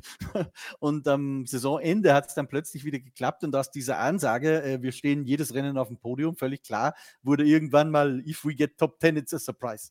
So ungefähr. Also Fernando Alonso darf man nicht jedes Wort auf die Goldwaage legen, dass er sagt, aber gerade deswegen ähm, ist er, glaube ich, auch so populär und beliebt, weil er sein Herz auf der Zunge trägt und die Dinge so ausspricht, wie er sie zumindest sieht. Ob das dann immer so ist tatsächlich, das ist wieder, das ist wieder anders gesagt. Ähm, ich hatte zwischendurch mal das Gefühl, als es nicht so gut lief, dass er zwar noch nicht für Unruhe gesorgt hat im Team, wie man das schon äh, anderswo erlebt hat, vor allem bei McLaren. Aber bei mir hat sich schon so ein bisschen die Fantasie dafür entwickelt, wie das laufen könnte in Zukunft, wenn Aston Martin nächstes Jahr vielleicht nicht ein podiumsfähiges Auto hat, weil die Erwartung ist klar. Äh, jetzt muss es vorangehen und Fernando Alonso möchte wieder Rennen gewinnen und im besten Fall nochmal um eine WM fahren. Und ich glaube, wenn diese Erwartung äh, nicht erfüllt werden kann, materialtechnisch, dann wird es richtig lustig. Also äh, ich fand den großartig, top unterhaltsam, äh, auch mit dieser Geschichte, Beziehung mit Andrea Schlager, dann Trennung von ihr. Das hat natürlich auch dem Boulevard ein bisschen Stoff gegeben äh, rund um Fernando Alonso's Saison. Auch das hilft ein bisschen seiner medialen Präsenz, glaube ich. Ähm, also ja, sehr viele Geschichten um Fernando Alonso in diesem Jahr, sehr viele positiv, einige wenige negativ. Ähm, aber immer ein Typ, der für uns Journalisten wahnsinnig dankbar ist, weil wenn Fernando Alonso den Mund aufmacht, kommt meistens irgendeine Headline dabei raus. Ja, mir ist gar nicht bewusst geworden, dass offensichtlich, als ich das Selfie mit Slatan gemacht habe, seine neue Freundin äh, durchs Bild gelaufen ist. Äh, ist nicht Taylor Swift etwa? Nein, das ist genau die Taylor Swift-Nummer. Stimmt, das genau, ist fast vergessen. Die haben wir ja. auch noch gehabt. Ja, also Fernando Alonso. Also Sophie, es ist ja, es ist ja wirklich krass. Ich meine, ich bin da bei Christian, was zum Beispiel ähm, dieses Thema angeht, dass als es nicht lief, man so ein bisschen den in Anführungsstrichen alten Alonso gesehen hat. Äh, oder was halt passieren könnte, wenn er sagte, ich habe hier keinen Bock mehr auf den Müll. Ähm, aber dann am Ende der Saison nochmal so diesen kleinen Auftrieb bekommen. Ähm, wir kommen später in der Wahl zum Fahrer des Jahres auch nochmal auf ihn zu sprechen, tatsächlich, weil er auch sehr viele Stimmen bekommen hat von, von euch Fans da draußen.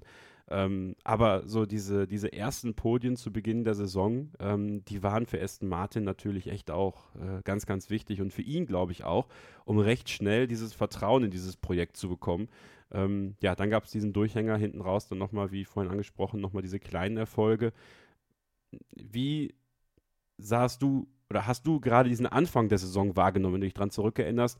Weil wir ja, glaube ich, nicht akut damit gerechnet hätten, dass Aston Martin, nachdem Sebastian Vettel den Rennstall verlassen hat, wir uns dachten so, hm, wenn es besser gelaufen wäre, dann wird er sicherlich weiterfahren, ähm, plötzlich so weit oben war und ja, fast sogar daran geschnuppert hätte, mal ein Rennen zu gewinnen.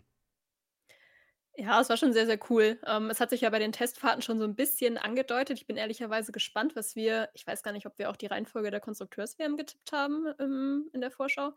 Ich auf jeden Fall, Ne. falls es so war, gespannt. Ne? Nee, ich glaube, ah doch, warte, ich muss mal hier gucken. Ich habe hier so viele Sachen Ja. stehen.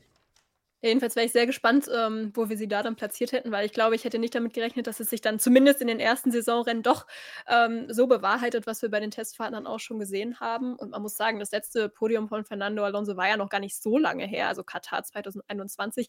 Ja, waren schon anderthalb Jahre und das ist natürlich nicht äh, der Anspruch eines zweifachen Weltmeisters, ja, aber ähm, es war jetzt einfach, glaube ich, nochmal was anderes, weil man eben gemerkt hat und er, glaube ich, auch gemerkt hat, okay, das war jetzt kein Glück, ja, sondern das war wirklich verdient und ich habe ein gutes Auto endlich mal wieder unterm Hintern und kann allen irgendwie zeigen, was ich noch drauf habe und das hat er ja definitiv auch getan und, äh, ja, wirklich viel Freude bereitet, auch mit zahlreichen Duellen. Das mit Perez bleibt natürlich, ähm, besonders hängen, wurde ja, glaube ich, auch mit einem FIA Award ausgezeichnet jetzt bei der, ähm, FIA Gala. Also, ähm, ja, war auf jeden Fall cool. Ich hätte mir natürlich gewünscht, dass es noch ein bisschen äh, länger anhält. Ich finde es trotzdem beeindruckend, dass er Platz 4 noch, äh, in der WM am Ende halten konnte in der Fahrer-WM, auch wenn es da zugegebenermaßen sehr, sehr eng zuging, glaube ich, zwischen Platz 4 und Platz 7 waren, ich glaube, 6 Punkte oder so.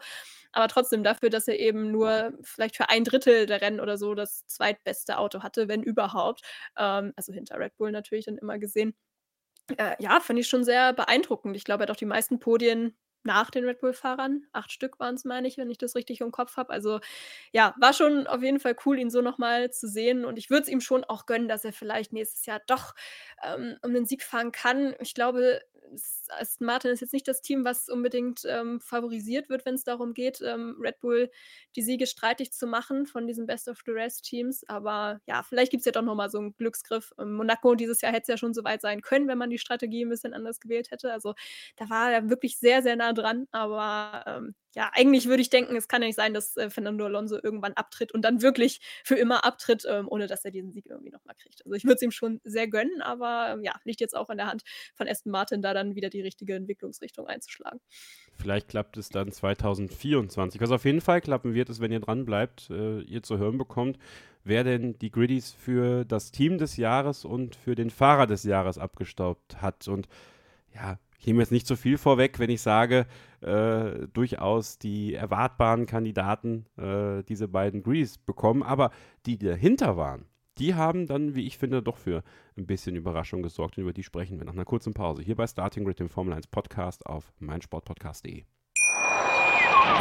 Hey, Malte Asmus von meinsportpodcast.de hier. Ab März geht's weiter mit unseren 100 Fußballlegenden. Staffel 4 bereits. Freut euch auf Zlatan Ibrahimovic, Michel Platini, Cesar Luis Minotti, Paolo Maldini, um nur mal vier zu nennen.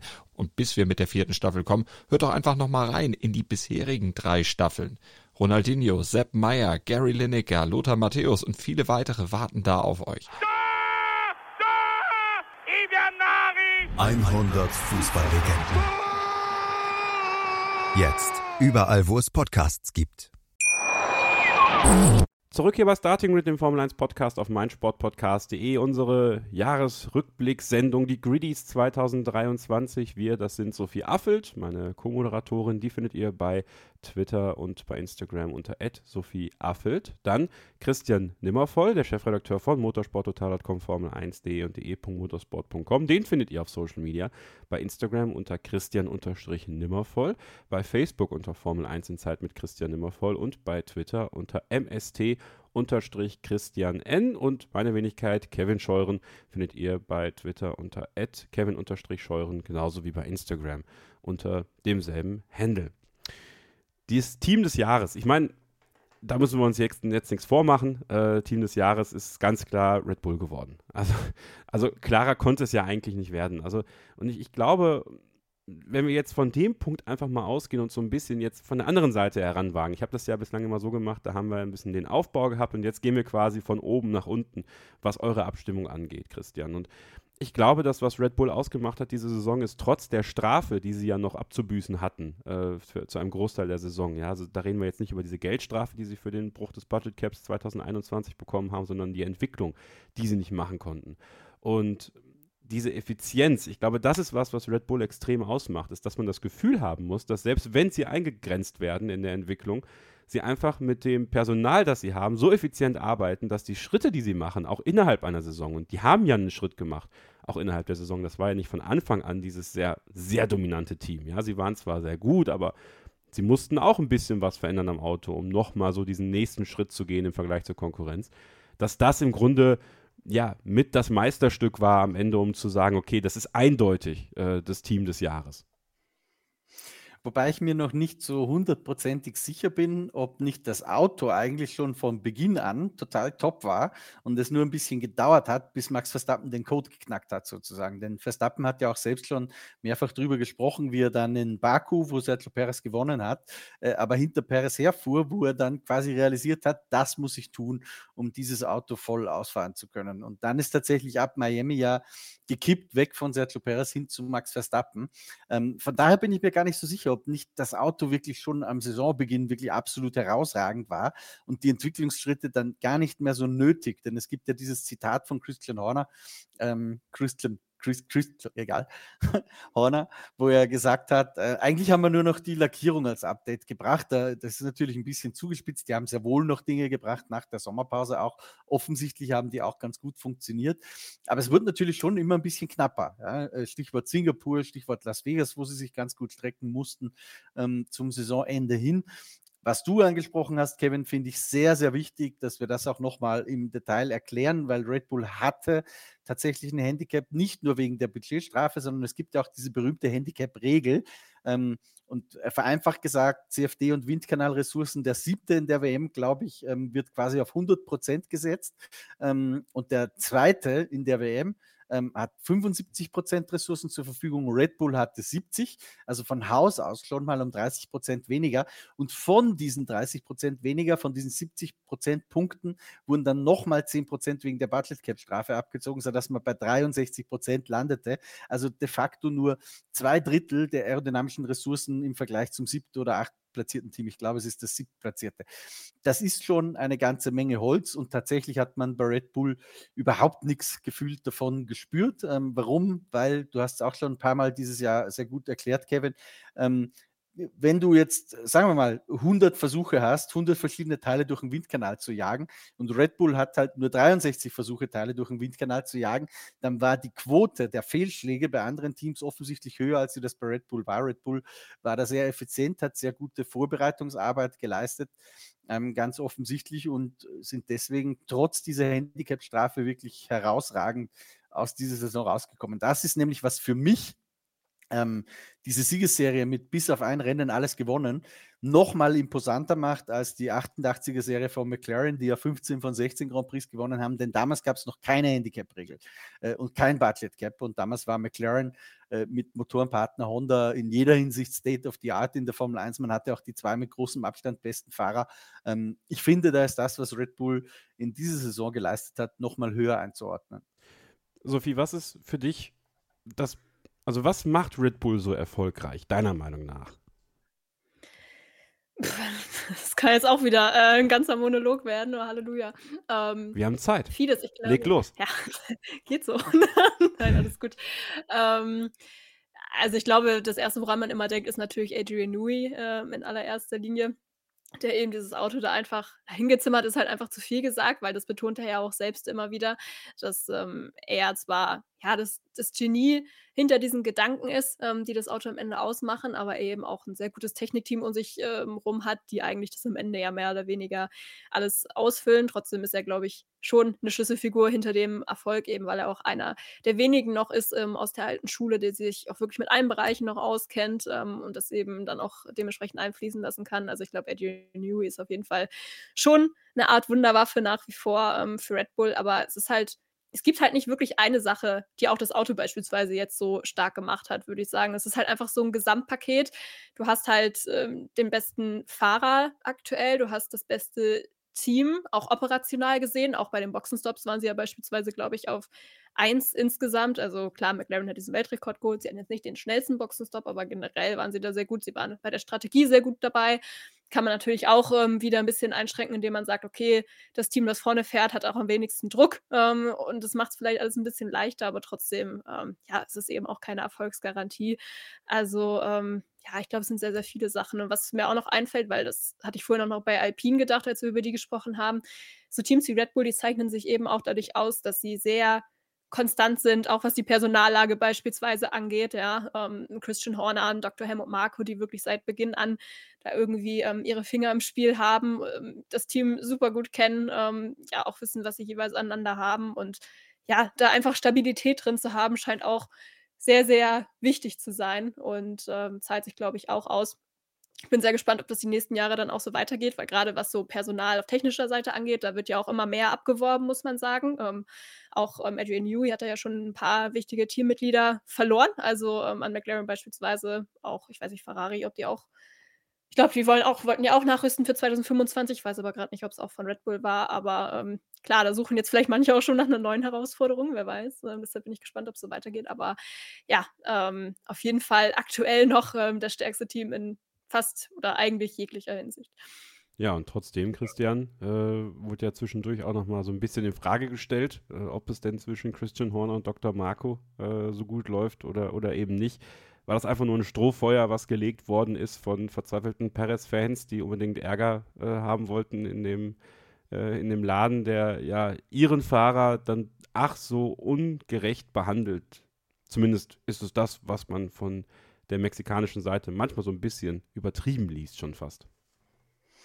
Ja, ich glaube aber, dass tatsächlich ein bisschen mehr dahinter steckt äh, als nur das. Es gab da ja auch die Geschichten, äh, in meinem Oktoberurlaub ist das passiert, Kevin, du erinnerst dich, ähm, wo es hieß, äh, Helmut Marko, der soll äh, so ein bisschen entmachtet werden. Christian Horner versucht, die Macht im Red Bull Formel 1 Programm an sich zu reißen. Da gab, wurde dann zurückgerudert äh, über den, ich glaube, Guardian oder Telegraph, weiß ich nicht mehr genau, äh, eine Geschichte platziert, wo sich Christian Horner dann auch so ein bisschen ja nicht entschuldigt, aber wo er das korrigiert hat, den Eindruck, der da entstanden ist. Ich habe schon das Gefühl, dass nicht alles gut ist äh, bei Red Bull. Es gibt äh, aktuell Gerüchte, wir konnten die noch nicht erhärten, ähm, dass Christian Horner äh, plant, eine quasi Red Bull Formel 1 Überfirma, die er selbst leiten möchte, mit äh, zwei Teamchefs, einer bei Red Bull Racing, Jonathan Wheatley, einer bei Alpha Tauri ähm, Peter Bayer bzw. Laurent Meckis im, im Doppelgespann, die dann an ihn berichten. Ähm, sollte es zu so einer Konstellation kommen, fragt man sich natürlich, wo würde das Helmut Marko lassen? Ähm, braucht es ihn dann dafür noch, wenn Horner sozusagen die übergeordnete Position einnimmt? Aber ich glaube, es ist ganz wichtig, dass all das Stand jetzt Spekulation ist. Ähm, wir haben natürlich auch versucht, mit Helmut Marko darüber zu sprechen. Der hat da kein übertriebenes Interesse daran, nona. Ähm, ich glaube, der Winter könnte unterhaltsam werden. Ähm, vielleicht auch im Hause Red Bull. Wir warten ja auch noch auf eine Mitteilung, äh, wie denn das Alpha Tauri-Team jetzt in Zukunft eigentlich heißen wird, äh, wie man sich da aufstellt. Also ich glaube nicht, dass äh, totaler Krieg herrscht bei Red Bull oder ähnliches. Da wird sicher ein bisschen was auch immer reininterpretiert. Aber ich glaube auch nicht, äh, dass Christian Horner sagt, alles ist super so und ich möchte eigentlich gar nicht mehr Verantwortung. Ich glaube schon, dass er einen ganz guten Zug zum Machttor hat, wenn man so möchte. Kommen wir zu Platz 2 in der Kategorie Team des Jahres, Sophie, und das ist sehr eindeutig McLaren geworden. Und wenn wir jetzt einfach nochmal uns zurückerinnern, wie der Saisonstart von McLaren war, nämlich überhaupt nicht dementsprechend, was äh, sich viele gedacht haben, nämlich nach dem letzten Jahr so, oh ja, das geht so weiter und die kraxeln sich immer weiter dann hoch, vielleicht in Richtung tatsächlich Spitzenkampf. Ähm, das war ein böses Erwachen erstmal. Direkt beim, beim Launch des MCL 60 hat Andreas Steller gesagt, dieses Auto, was ihr hier seht, äh, im Grunde wird das in ein paar Monaten schon ganz anders aussehen. Ja, also er hat eigentlich direkt gesagt, das Auto ist Müll, es kommt in den Müll und wir verändern das jetzt einfach mit der Zeit. Hat natürlich den Anfang von Oscar Piastri, da haben wir auch schon so ein bisschen drüber gesprochen, nicht erleichtert. Aber dann, peu à peu, mit den Updates, ging es für McLaren nach oben, für Aston Martin zum Beispiel, weiter nach unten. Podien für Lando Norris, Podien für Oscar Piastri. Noch kein Sieg für keinen der beiden diese Saison, aber das kann ja 2024 noch werden. Äh, kannst du verstehen, dass unsere Hörerinnen und Hörer McLaren da sehr eindeutig als das zweitbeste Team der Saison bewertet haben? Ich war ein bisschen überrascht, muss ich sagen. Also nicht insgesamt. Ich glaube, da kann man McLaren schon auf dem zweiten Platz sehen, weil ich glaube, dass sie schon über, sagen wir, zwei Drittel der Saison fast immer podiumsfähig waren, was man wahrscheinlich über die anderen Teams, die da in der Verfolgergruppe sind, hm, nur eingeschränkter sagen kann. Von daher geht es, glaube ich, für mich in Ordnung. Aber wie gesagt, diese Deutlichkeit hat mich insofern überrascht, als dass, wenn man das ganze Jahr bewertet, natürlich der Saisonstart das schon irgendwie auch mit reinzählt. Ja, und es war ja wirklich, hast du es ja schon angedeutet, eine komplette Vollkatastrophe. Piastri ausgefallen im Bahrain. Ähm, Zuverlässigkeit da also auch ein großes Thema gewesen. Und Norris war ja, glaube ich, sechsmal an der Box ähm, für irgendwelchen Luftdruckproblemen und ist dann mit zwei Runden Abstand ins Ziel gekommen. Also äh, ja, ich weiß gar nicht, ob schon mal jemand so katastrophal in der Saison gestartet ist, außer es sind vielleicht beide Autos ausgefallen. Also gab es in der Geschichte bestimmt ähm, einige Male. Aber ja, es war schon eine Katastrophe. Aber umso mehr ähm, kam dann eben diese Märchenstory bei raus mit der Entwicklung im Laufe des Jahres. Und ähm, da muss man sagen, haben sie wirklich einen extrem guten Job gemacht. Ich glaube eben auch, weil sie am Anfang nichts beschönigt haben und äh, ihnen klar war, dass sie was ändern müssen und dementsprechend das auch schon sehr viel früher in die Hand genommen haben als beispielsweise ein Ferrari oder ein Mercedes, wodurch man jetzt wahrscheinlich auch schon eine ganz gute ähm, Basis hat, auch mit Blick auf nächstes Jahr. Und ich finde, was man auch ähm, mit einbeziehen kann und was diesen zweiten Platz auch mit rechtfertigt, ist, dass eben ja auch noch so ein paar Nebenbaustellen dann trotzdem auch noch äh, dabei waren. Ja, äh, sie haben immer den noch nicht den neuen Windkanal gehabt. Ja, der ist jetzt fertig, aber er hat halt für diese Saison noch überhaupt nichts gebracht. Also da mussten sie nach wie vor mit dem alten Werkzeug, sage ich mal, arbeiten. Das war aber trotzdem ein Thema, was nebenbei noch lief. Und ich finde vor allem auch diese personelle Umstrukturierung darf man eben dann auch nicht vergessen. Einerseits hatten wir einen neuen Teamchef mit Andreas Stella, ähm, von dem, glaube ich, viele jetzt im Nachhinein positiv überrascht sind. Das ist jetzt kein Typ, der mega auffällt, aber ja, der, glaube ich, ähm, anscheinend schon einen guten Job macht, der das Team natürlich auch sehr gut kennt ähm, und da großen Respekt ähm, auch von den Teammitgliedern erlebt. Und äh, trotzdem ist es aber eben eine Neuerung gewesen und für ihn auch eine ganz neue Aufgabe, die er so in dem Maß noch nie gemacht hat. Und dann natürlich auch seine Entscheidung, die erste große, dann das Technikteam so umzustrukturieren, James Key quasi zu entlassen oder gehen zu lassen, wie auch immer. Ich weiß gar nicht, was da jetzt die ganz offizielle ähm, ja, äh, Formulierung dann war am Ende des Tages. Aber äh, auch da ähm, hatte man dann ja eine ganz neue Aufstellung und ähm, hat man ja laut Zach Brown dann aber super gemacht, weil der hat ja die ähm, ja, Verantwortung für den Erfolg schon sehr auch bei dem neuen Team gesehen und eben nicht bei dem alten unter James Key. Von daher, ähm, ja, ich verstehe schon, dass man es am Ende ähm, so sieht, dass es das zweitbeste Team war, auch wenn man es jetzt zu Saisonbeginn nicht zwingend erwarten konnte. Aber ähm, ja, am Ende, wie gesagt, mit allem zusammengenommen, mit den Änderungen, auf Personalseite etc. Äh, ja, doch auch schon am nächsten dran ähm, an Red Bull von der Leistung her. Ja, das stimmt. Äh, da wird man nur gespannt drauf sein können, ob das nächstes Jahr auch der Fall sein wird. Also ob die, die Basis, die man jetzt gelegt hat, dann auch in 2024 reintragen wird. Ähm, generell muss man sagen, dass die Personalentscheidungen bei McLaren sehr weitsichtig getroffen sind. Da haben wir ja auch Christian im Monza ein ausführliches Interview mit Zach Brown geführt, ähm, was ich sehr aufschlussreich fand, um, um so ein bisschen mehr Background dazu zu bekommen, was bei McLaren da wirklich so passiert. Da ist ja auch der Windkanal äh, an den Start gegangen. Das 2024er Auto wird auch ein Hybrid sein, ähm, quasi aus den, den alten Windkanalstrukturen und den, den neuen, aber dann 2025. Alles verzögerte sich natürlich durch die Corona-Pandemie, durch Lieferengpässe und Co. natürlich noch ein bisschen und die finanziellen Mittel bei McLaren waren ja jetzt auch nicht die allerbesten in den letzten Jahren. Das hat sich ja jetzt auch ein bisschen verändert. Das Auto ist ja auch voll mit Sponsoren. Äh, das hatten wir ja auch schon anders bei McLaren tatsächlich. Das war ja mal ein sehr nacktes Auto.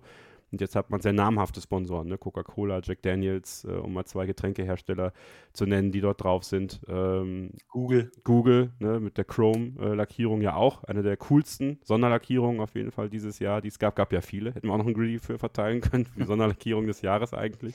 Da hätte ich nicht alle gewusst.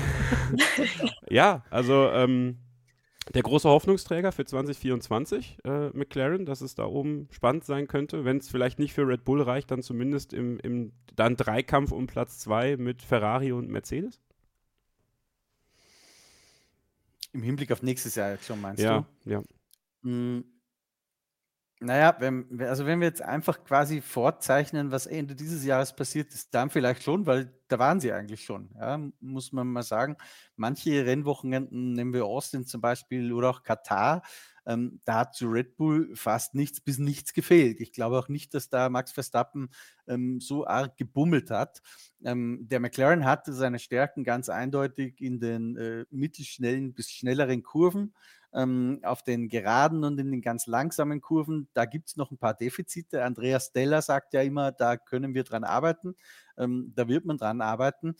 Und dann tatsächlich, und das sage ich vielleicht auch, um uns so ein bisschen Mut zu machen, äh, weil die meisten sagen ja, okay, Red Bull Dominanz, das wird weitergehen, das Reglement bleibt de facto unverändert, die Autos, Budget Cap, keiner kann einen ganz neuen Wurf planen.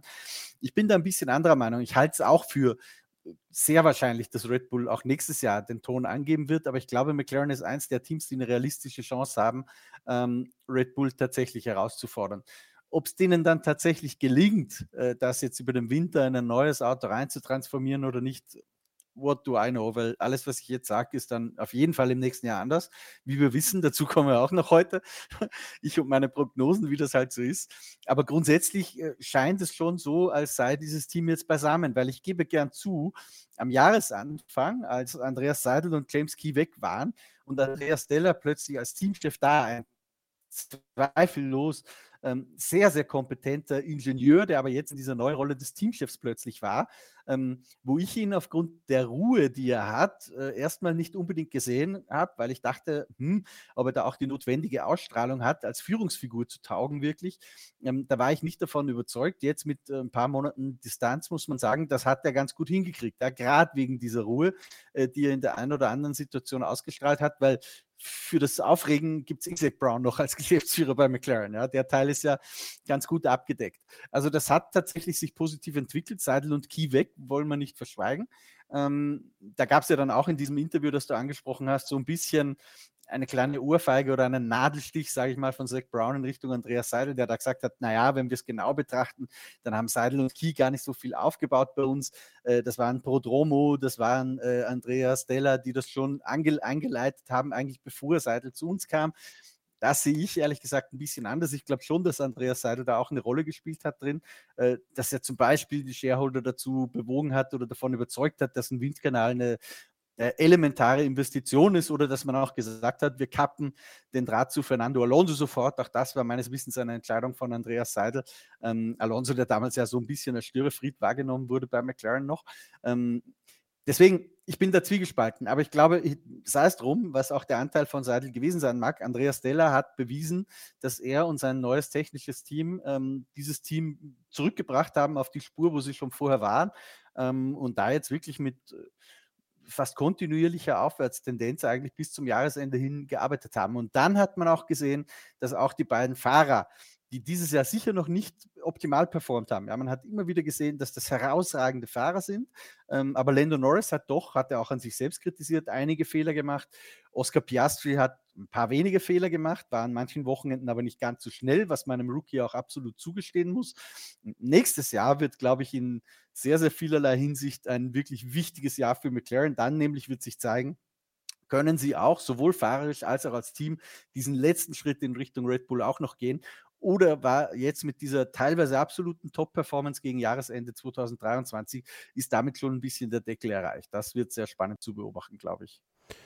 So, und auf Platz 3 sehen wir Ferrari. So, und das ist natürlich dahingehend interessant, dass nicht Mercedes genannt wurde. Also, ähm, da dachte ich zumindest, dass, dass das honoriert wird, dass man da das, das drittbeste Team oder das zweitbeste Team, ähm, wo sind sie eigentlich gelandet jetzt? Zweiter oder dritter? Muss ich jetzt selber nochmal nachgucken hier. So, so weit ist es schon. Mercedes 2, Ferrari 3.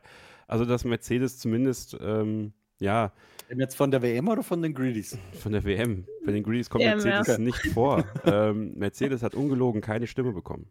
Also es ist Nein, keine einzige. Keine einzige. Mhm. Also das ist okay. krass. Also muss ich wirklich sagen, das finde ich echt, finde ich echt krass, weil ähm, ja, Ferrari hat wenige Fehler gemacht. Ähm, also was Strategie und sowas angeht. Ich finde schon, dass sie Kommunikationsfehler gemacht haben über das Jahr verteilt. Haben wir auch öfter diskutiert hier im Podcast, in den Livestreams, äh, die Diskussion zwischen Renningenieuren von, von Leclerc und Sainz mit den beiden Fahrern. Aber bei Mercedes muss ich ehrlicherweise sagen, Sophie, ähm, jetzt mal bis auf den Fakt, den du auch schon angesprochen hast, dass der Anspruch natürlich ein anderer ist für das Team und dass man dem nicht gerecht geworden ist, kann man im Grunde genommen, finde ich, Mercedes relativ wenig vorwerfen über die ganze Saison gesehen. Sie haben die Entwicklung gemacht. Gut, man kann ihnen vorwerfen, sie haben das falsche Auto aufs Grid gestellt bei den ersten Rennen. Das ist tatsächlich der größte Vorwurf noch. Aber auch Ferrari hat ohne die Badewanne bessere Leistungen gezeigt. Also beide Teams mussten quasi ein größeres Update bringen, um ranzurücken nach ganz oben. Deswegen finde ich es schon überraschend, dass keine Stimme für Mercedes gekommen ist. Ja, ich fand es auch ein bisschen überraschend, zumindest, weil ich dachte, ja, okay, es gibt bestimmt immer irgendeinen Hardcore-Mercedes-Fan, ähm, der dann einfach für Mercedes stimmt, auch wenn er eigentlich tief in sich drin weiß, sie hätten es vielleicht nicht verdient gehabt. Ähm, also ich finde, wenn Mercedes keine Stimme bekommt, dann hätte Ferrari quasi auch keine Stimme bekommen dürfen, in Anführungszeichen. Natürlich äh, sollt ihr abstimmen, für wen ihr wollt, ist auch völlig okay. Und ähm, allein aus emotionalen Gründen, finde ich, kann man Ferrari auch immer eine Stimme da lassen. Aber es ist trotzdem krass. Also ich hätte es einfach auch so nicht erwartet, weil eigentlich kann man es ja schon relativ gut vergleichen. Ja, du hast gesagt, sie sind beide mit falschen Konzepten in die Saison gegangen. Sie haben sie beide verändert. Ähm, ich glaube, dass bei Ferrari einfach am Ende die Tendenz noch positiver war. Gerade am Ende der Saison kommt man da ja doch ähm, noch ein bisschen kämpfen um den Sieg, zum Beispiel ja auch in Las Vegas und hat irgendwie auch generell, finde ich, das Gefühl gehabt, dass sie das Auto ein bisschen besser verstanden haben. Auch jetzt dann äh, für die Winterpause, was man da dann noch angehen muss, ähm, kann natürlich auch täuschen. Ja, ist natürlich ein reiner Blick von außen, aber bei Mercedes habe ich halt, habe ich glaube ich vorhin schon angedeutet, das Gefühl, dass die irgendwie noch so ein bisschen im Dunkeln tappen und eigentlich nur wissen, was halt nicht klappt, aber sie wissen nicht so richtig, was klappt oder wie man das erreicht, ähm, damit es klappt. Also das, ähm, ja, weiß ich nicht. Ich glaube, das ist vielleicht auch einfach so eine Sache, weshalb Ferrari jetzt noch ein bisschen besser abschneidet, weil sie am Ende eben noch einen besseren Eindruck gemacht haben und ja, dass vielleicht die Erwartungen an Mercedes dann doch eben höher waren als an Ferrari, weil ist zwar blöd, aber bei Ferrari, da hat man irgendwie ja immer so ein bisschen im Hinterkopf, dass da doch irgendwie am Ende was schief geht und sie deswegen eh nicht äh, den Titel holen werden am Ende. Deshalb, ja, hat es vielleicht auch noch mit reingespielt. Letztendlich weiß ich es nicht. Ähm, ja, aber auf jeden Fall ähm, krass. Ich glaube, dass äh, Mercedes da eine Menge aufzuholen hat, ähm, um auch dann die Fangunst wieder zu erlangen im nächsten Jahr. Aber ja, irgendwie, trotz guten Team, guten Ressourcen etc., ist mein Vertrauen da auch ein bisschen eingeschränkt, muss ich zugeben. Na, ich finde, Mercedes hat auf jeden Fall mit das meiste aufzuarbeiten für nächstes Jahr äh, tatsächlich. Auch wenn man ihnen so gesehen nichts vorwerfen kann, ist eben der Fakt, und George Russell muss ich sagen, also jetzt, was heißt vorwerfen, wäre zu viel gesagt, ja, aber ich finde, dem kann man schon auch vorwerfen, dass er nicht genug Punkte geholt hat für das, was möglich gewesen wäre. Ja, da, da finde ich, waren die Ferrari-Fahrer doch mehr auf also auch nicht ganz Augenhöhe, aber zumindest näher dran als äh, bei Russell und Hamilton, in diesem Jahr zumindest. Ja, da können wir so ein bisschen in Richtung Fahrer gehen, weil das, das, das schwingt ja quasi miteinander dann ein. Also wenn wir ähm, mal auf die Kategorie der Fahrer gucken, sehen wir natürlich eindeutig Max Verstappen vorne bei den Fahrern wiederum hat Lewis Hamilton tatsächlich äh, ein paar Stimmen bekommen. Äh, war am Ende fünftbester äh, in der Rangliste. Grüße also, Generation Reit. hat alle fünf Stimmen mit verschiedenen IP-Adressen abgegeben.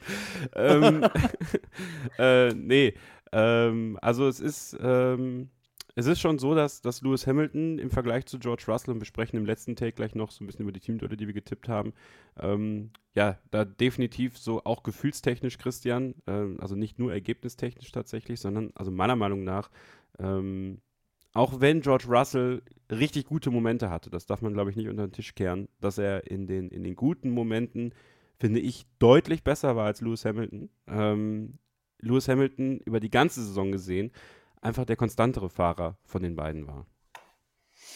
Das muss ich hier mal nachschauen. Wie war es denn von WM-Punkten? Hast du das zufällig auf, zu Ja, also Hamilton hat 200, 234 und Russell 175. Ja. ja. Also messbar, aber jetzt auch keine Vollkatastrophe, sage ich mal. Nee. Also ich, ich würde sagen, bei Mercedes war es einfach immer so, wenn wir die Saison so retrospektiv betrachten, dass es einfach immer Phasen gab von äh, teilweise zwei, drei Rennen hintereinander, wo mal der eine, mal der andere irgendwie besser mit dem Auto zurechtzukommen schien. Und es hing natürlich dann auch ein bisschen besser zusammen, äh, an welchen Wochenenden hattest du deine guten Phasen. Ja? Da, wo der Mercedes gut ging, weil dann hast du dicke Punkte abgesahnt, ähm, oder da, wo der Mercedes nicht so gut ging.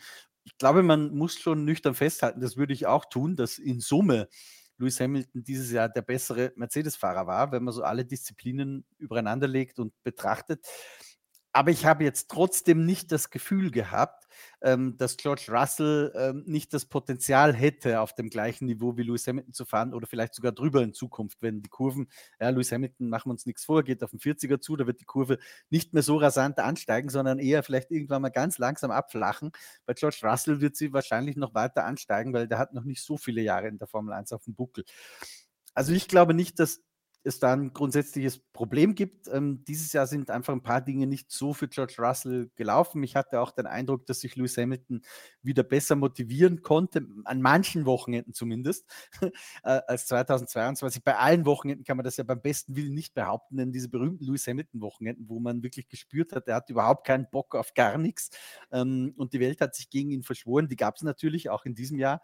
Ähm, aber so in Summe hat er schon, Christian Danner hat das auch mal so formuliert, Lewis Hamilton darf man nicht abschreiben. Und ich glaube dass tatsächlich auch, ähm, wenn der wieder ein Siegerauto unter seinem Hintern kriegt, ähm, dann glaube ich, muss man auch mit Lewis Hamilton rechnen, was für meine Begriffe ganz subjektiv äh, als Außenbetrachter der Unterschied zu einem Fernando Alonso ist. Äh, der reißt sich, glaube ich, immer den Arsch auf, ganz egal, worum es geht. Und Lewis Hamilton, glaube ich, hat manchmal halt einfach keinen Bock, wenn er merkt, das bringt sowieso nichts gerade.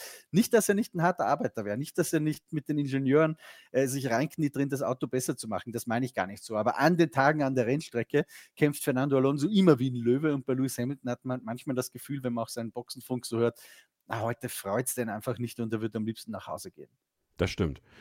Ähm, bei den Ferrari, Sophie, sehen wir äh, auch ein ziemlich klares Bild bei unseren Hörerinnen und Hörern, dass äh, Charles Leclerc der bessere Fahrer von den beiden äh, gewesen sein soll in diesem Jahr, obwohl es zwischen den beiden ja durchaus eng war.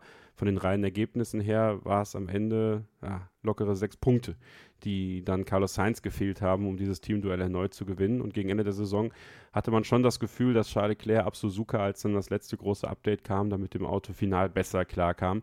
Ähm, ja, kann ich definitiv verstehen. Also diese Wahl, dass man da bei Ferrari zumindest äh, sagt, okay, da ist der Fahrer des Jahres dann doch Charles Leclerc gewesen. Ja, ist das, was ich vorhin auch schon angedeutet hatte, dass eben Charles Leclerc, wenn dann alles zusammenpasst, wirklich ja einfach der bessere Fahrer ist. Ich glaube, das ist einfach so. Ähm, Carlos Sainz hat echt bei vielen Rennen einen super Job gemacht, aber ich habe halt das Gefühl, bei ihm, da ist manchmal das Leistungsmaximum auch schon erreicht vielleicht. Ich will ihm da jetzt nicht Unrecht tun, aber Charles Leclerc, den halte ich einfach für jetzt oder jetzt schon besser und ich glaube, der hat eben auch noch mehr Potenzial, wenn er eben auch die Fehler abstellt, die er zweifelsohne auch hatte dieses Jahr. Miami Qualifying fällt mir ein, Sanford Qualifying fällt mir ein. Ähm, aber Carlos Sainz hatte solche Geschichten auch und der hatte auch viele Wochenenden, die ein bisschen unsauberer gelaufen sind. Ähm, er hat eben diesen Sieg geholt, den Charles Leclerc nicht holen konnte, aber ähm, ja, gut, das war halt, wie gesagt, auch ein bisschen Glück, dass es eben genau dieses Rennen in dieser Phase war, ähm, wo Red Bull da eben den Griff ins Klo gemacht hat, gut Deutsch gesagt. Ähm, aber ja, für mich wird es einfach immer so ein Team bleiben aus einem Nummer 1-Fahrer und einem Nummer 1,5 Fahrer, auch wenn es Carlos Sainz vielleicht nicht ganz gerecht wird, ich weiß es nicht, aber ähm, am Ende, äh, es waren immer Phasen hin und her, aber ich glaube, dass ähm, Charles Leclerc trotzdem auch der bessere Fahrer war und kann das Ergebnis dementsprechend auch nachvollziehen, ja. So, und dann haben wir noch in unserer Auflistung äh, Fahrer, die man vor der Saison vielleicht nicht so erwartet hätte, dass sie äh, Stimmen abgreifen würden. Alexander Albon gehört definitiv dazu. Also ich glaube, wenn wir über einen, einen Fahrer, der irgendwie so ein bisschen Hidden Hero, äh, um da äh, mal ein Sky-Format so ein bisschen Zweck zu entfremden in diesem Moment, äh, nennen müssen, so viel, dann ist das tatsächlich Alexander Albon, der äh, im Williams teilweise echt herausragende Leistungen gezeigt hat, äh, ja, und im Grunde maßgeblich daran beteiligt ist, dass dieses Team nicht letzter geworden ist in der Konstrukteurswertung. Ja, nicht nur das, er hat ja auch maßgeblich dazu beigetragen, dass es Siebter wurde in der Kontru äh, Konstrukteurswertung. Ja, das klingt ja viel positiver eigentlich. Ist ja auch das beste Ergebnis für Williams seit Jahren. Ich weiß gar nicht, seit wann, 2019 oder so, 2017? Vielleicht, ich glaube, es war sogar 2017. Also ja, wirklich krass. Und da hat er wirklich das Team ähm, alleine hingetragen. Ich habe auch echt viele Memes gesehen in letzter Zeit, muss ich sagen, auf Social Media, was für Rückenschmerzen ähm, Alex Albon doch haben muss, ja, nachdem er das, äh, das, äh, das ganze Jahr über das Team auf seinen Schultern tragen musste. Aber letztendlich ist es ja ehrlicherweise so gewesen. Ähm, ja, Christian mag das vielleicht ein bisschen anders sehen, ja. Äh, ich glaube, seine Stimme wäre wahrscheinlich nicht an Alex Albon gegangen in diesem Jahr. Aber ähm, ich finde, es war jetzt keine perfekte Saison. Ich glaube, gerade Australien ähm, kommt einem da in den Kopf, wo er ein bisschen was liegen lassen hat in einer guten Ausgangslage. Aber insgesamt hat er, glaube ich, schon in der Regel das rausgeholt, was auch drin war für das Team. Es ist natürlich einfach es bleibt einfach ein kleines Fragezeichen, weil wir diese Messlatte eben nicht haben. Latifi war eben keine Messlatte, jetzt Logan Sargent war es auch nicht aufgrund der Leistung und aufgrund des Rookie-Daseins. Ähm, ja, ob es nächstes Jahr ist, ist halt die große Frage, wird wahrscheinlich auch schwierig zu beurteilen. Von daher, ähm, ja, bleibt da einfach immer dieses gewisse, ja, diese gewisse Unsicherheit, ob es jetzt wirklich ähm, das Maximale ist, was er da rausgeholt hat. Aber ich finde, an sich kann man ihn jetzt nicht viel kritisieren und man darf auch nicht vergessen, es ist auch erst sein viertes Formel-1-Jahr eigentlich gewesen. Klar, ist jetzt schon eine gewisse Erfahrung, die er hatte, aber in meinem Kopf beispielsweise ist das eigentlich immer viel mehr, dadurch, dass er dieses Jahr noch aussetzen musste, etc. Von daher, ähm, ja, ich glaube, ein wichtiger Typ für das Team, leistungstechnisch, aber auch auf persönlicher Ebene. Und ähm, ja, finde ich, hat auch ein paar Stimmen verdient bei unserem Greedy Voting. Ja, wen wir auch finden, ist Liam Lawson, Christian, äh, der ja Nutznießer war von der Verletzung durch, äh, also in, von Danny Ricciardo in Sandford, muss es richtig heißen. Ähm, und dann, also ist zwar super Formula gefahren, aber man hat das Gefühl gehabt, dass das genau das Richtige war, um ihn darauf vorzubereiten, dass wenn es mal nötig ist, in der Formel 1 einzusteigen, dann auch da zu sein. Äh, konnte Punkte sammeln, ähm, hat auf sich aufmerksam gemacht und ja, definitiv für 2025 jetzt die besten Karten im Red Bull Kosmos, je nachdem, welcher Fahrer da rausrotiert, dann auch seinen Startplatz zu bekommen. Also, äh, wie ich finde, definitiv verdiente Stimmen, die Liam Lawson da bekommen hat. Und wer weiß, vielleicht ja auch schon früher ein Thema, ja, wenn da irgendwas passiert mit Sergio Perez oder sich einer von den Vieren nochmal verletzt oder irgendwie krank wird oder so, also nicht ausgeschlossen, ähm, dass er auch schon früher zum Zug kommt eins ist, glaube ich, jetzt inzwischen relativ klar und das war es vor dieser äh, Saison noch nicht, meines Erachtens, so habe ich das zumindest wahrgenommen. Ähm, sollte bei Red Bull jetzt irgendwas passieren, ist er ganz klar next in line. Ja, diesen, diesen Platz hat er sich gesichert mit seinen starken Leistungen im Alpha Tauri Cockpit dieses Jahr. Ähm, hat er auch davor schon äh, in der DTM zum Beispiel brilliert und in der Super Formula eben sehr überzeugende Leistungen gebracht und vor allem hat es dann halt in der Formel 1 auch ohne große Vorbereitung, das ist der eigentliche Schlüssel dabei. Ähm, und das, glaube ich, hat auch Marco dann imponiert, äh, wirklich sehr schnell Performance auf die Straße gebracht. Also er hat alles getan, was man von ihm verlangen konnte. Ähm, auch da hat natürlich so ein bisschen die Messlatte gefehlt, weil wir nicht genau wissen, wie gut ist Yuki Tsunoda eigentlich. Aber dass er diese Leistungen aus dem Stand erbracht hat, das macht sie so beeindruckend. Und äh, von daher kann das Fazit zu Liam Lawson eigentlich nur lauten, alles richtig gemacht und seine Chance, die er bekommen hat, genutzt. Hat noch nicht gereicht für ein Stammcockpit für nächstes Jahr. Äh, aber daran war er nicht selbst schuld, sondern daran sind die Umstände so ein bisschen schuld. Aber ich glaube, er ist ganz klar der nächste Kandidat. Und ein Wort sei mir noch gestattet zu Alex Elbon. Ähm, ich widerspreche da überhaupt gar nicht zu viel. Ähm, ich sehe das genau wie du mit der starken Performance. Du, du hast weiß, ja aber auch selbst schon. Alles gut. genau, du hast, es, du hast es selbst schon angesprochen. Mich würde halt nur interessieren, wie würde ein Williams-Team dastehen, wenn die Fahrerpaarung nicht Elbon Sargent hieße, sondern Verstappen Elbon? Das können wir alle nicht beantworten. Wäre trotzdem mal was, was interessant wäre, ne? Wenn er einfach mal ausgeliehen wird für so ein Wochenende und in, in einem Ja, so Fernando so. Alonso und Max Verstappen in einen Alpha Tauri oder Williams setzen. Das würden wir doch alle mal gern sehen, oder? Ja, ich hätte nichts dagegen, tatsächlich. Äh, kann sich die Formel 1 ja mal was überlegen. Ne? Man überlegt ja immer so viele tolle Sachen. Vielleicht ist das ja mal was, was man machen sollte. Ähm, ja, also eine der, der definitiv größten Überraschungen in diesem Ranking Fahrer des Jahres ist, dass ähm, Oscar Piastri Lando Norris geschlagen hat, Sophie. Ähm, ja, ich kann es nachvollziehen, ähm, weil eben als Rookie so reinzukommen definitiv äh, eine herausragende Leistung ist. Ähm, nichtsdestotrotz äh, muss man ja auch festhalten, äh, mehr Podien hat Lando Norris gesammelt für das Team. Ähm, insgesamt hatte man auch das Gefühl, dass ähm, zwar Piastri schon seine Peak-Momente hatte, definitiv, also das soll das jetzt nicht irgendwie diskreditieren, aber dass Lando Norris auch in der schweren Phase zu Saisonbeginn zumindest halbwegs gute Leistungen gezeigt hat, äh, was natürlich für einen Neuling schwierig ist, weil er sich erstmal an die gesamte Umgebung gewöhnen muss. Also das ist wahrscheinlich auch ein bisschen unfair zu bewerten, aber es geht ja auch darum, was Norris auch schon mit ins Team bringt, aufgrund der Erfahrung, die er in den letzten Jahren hat. Ähm, ja, trotzdem, äh, Gratulation zu Platz 3 bei uns im Ranking für Oscar Piastri. Ähm, hat er sich verdient, aber ich persönlich war durchaus überrascht. Ja, ich auch. Ich glaube, es war auch relativ deutlich. Ich habe es ja. jetzt gerade nicht mehr offen, aber. Ähm, auch doppelte Punktzahl, nur umgekehrt. Also Norris doppelte Punktzahl in der WM-Wertung und bei uns doppelte Punktzahl für das Voting.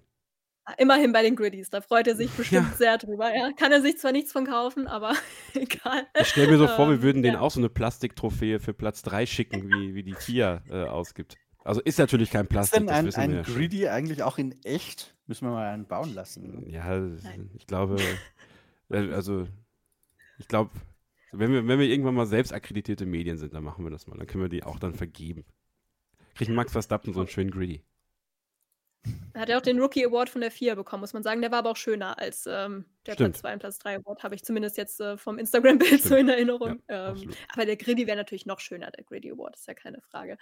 Ähm, ja, um auf die Frage zurückzukommen, ja, mich hat es auch überrascht. Ähm, eigentlich ist es gar nicht so unlogisch, wenn man das nochmal sich in Erinnerung ruft, was ich auch vorhin schon gesagt habe, eben, dass er so wenig Fehler macht, etc.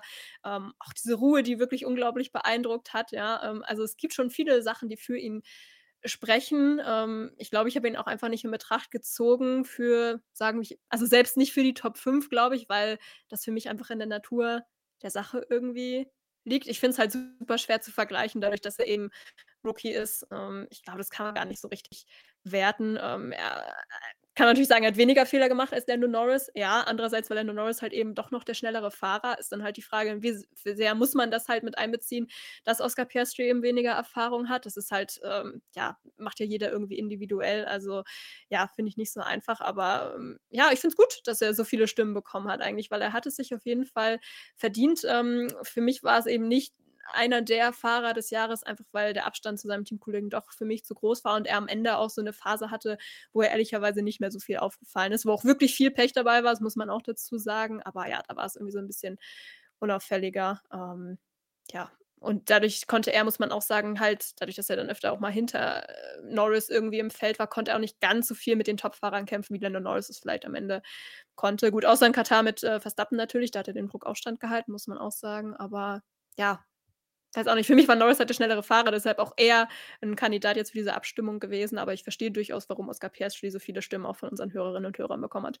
Ja, und trotzdem bleibt es interessant, wie nächstes Jahr das Ganze weitergeht. Ich habe es schon angesprochen. Ich glaube, wenn Norris nochmal äh, erst einem Sieg eines Teamkollegen hinterherfahren muss, dann, dann wird es auch schwierig. Ja, und auch da beginnt die Silly Season dann mal irgendwann mit Hinblick auf 2026 in dem Fall, weil Norris ja noch einen Vertrag, glaube ich, für 25 hat. Also dementsprechend zumindest da noch nicht auf dem Markt ist, obwohl wir kennen das ja in der Formel 1, äh, man da durchaus Mittel und Wege finden würde, um einem Teamwechsel nicht im Wege zu stehen, wenn die Parameter stimmen.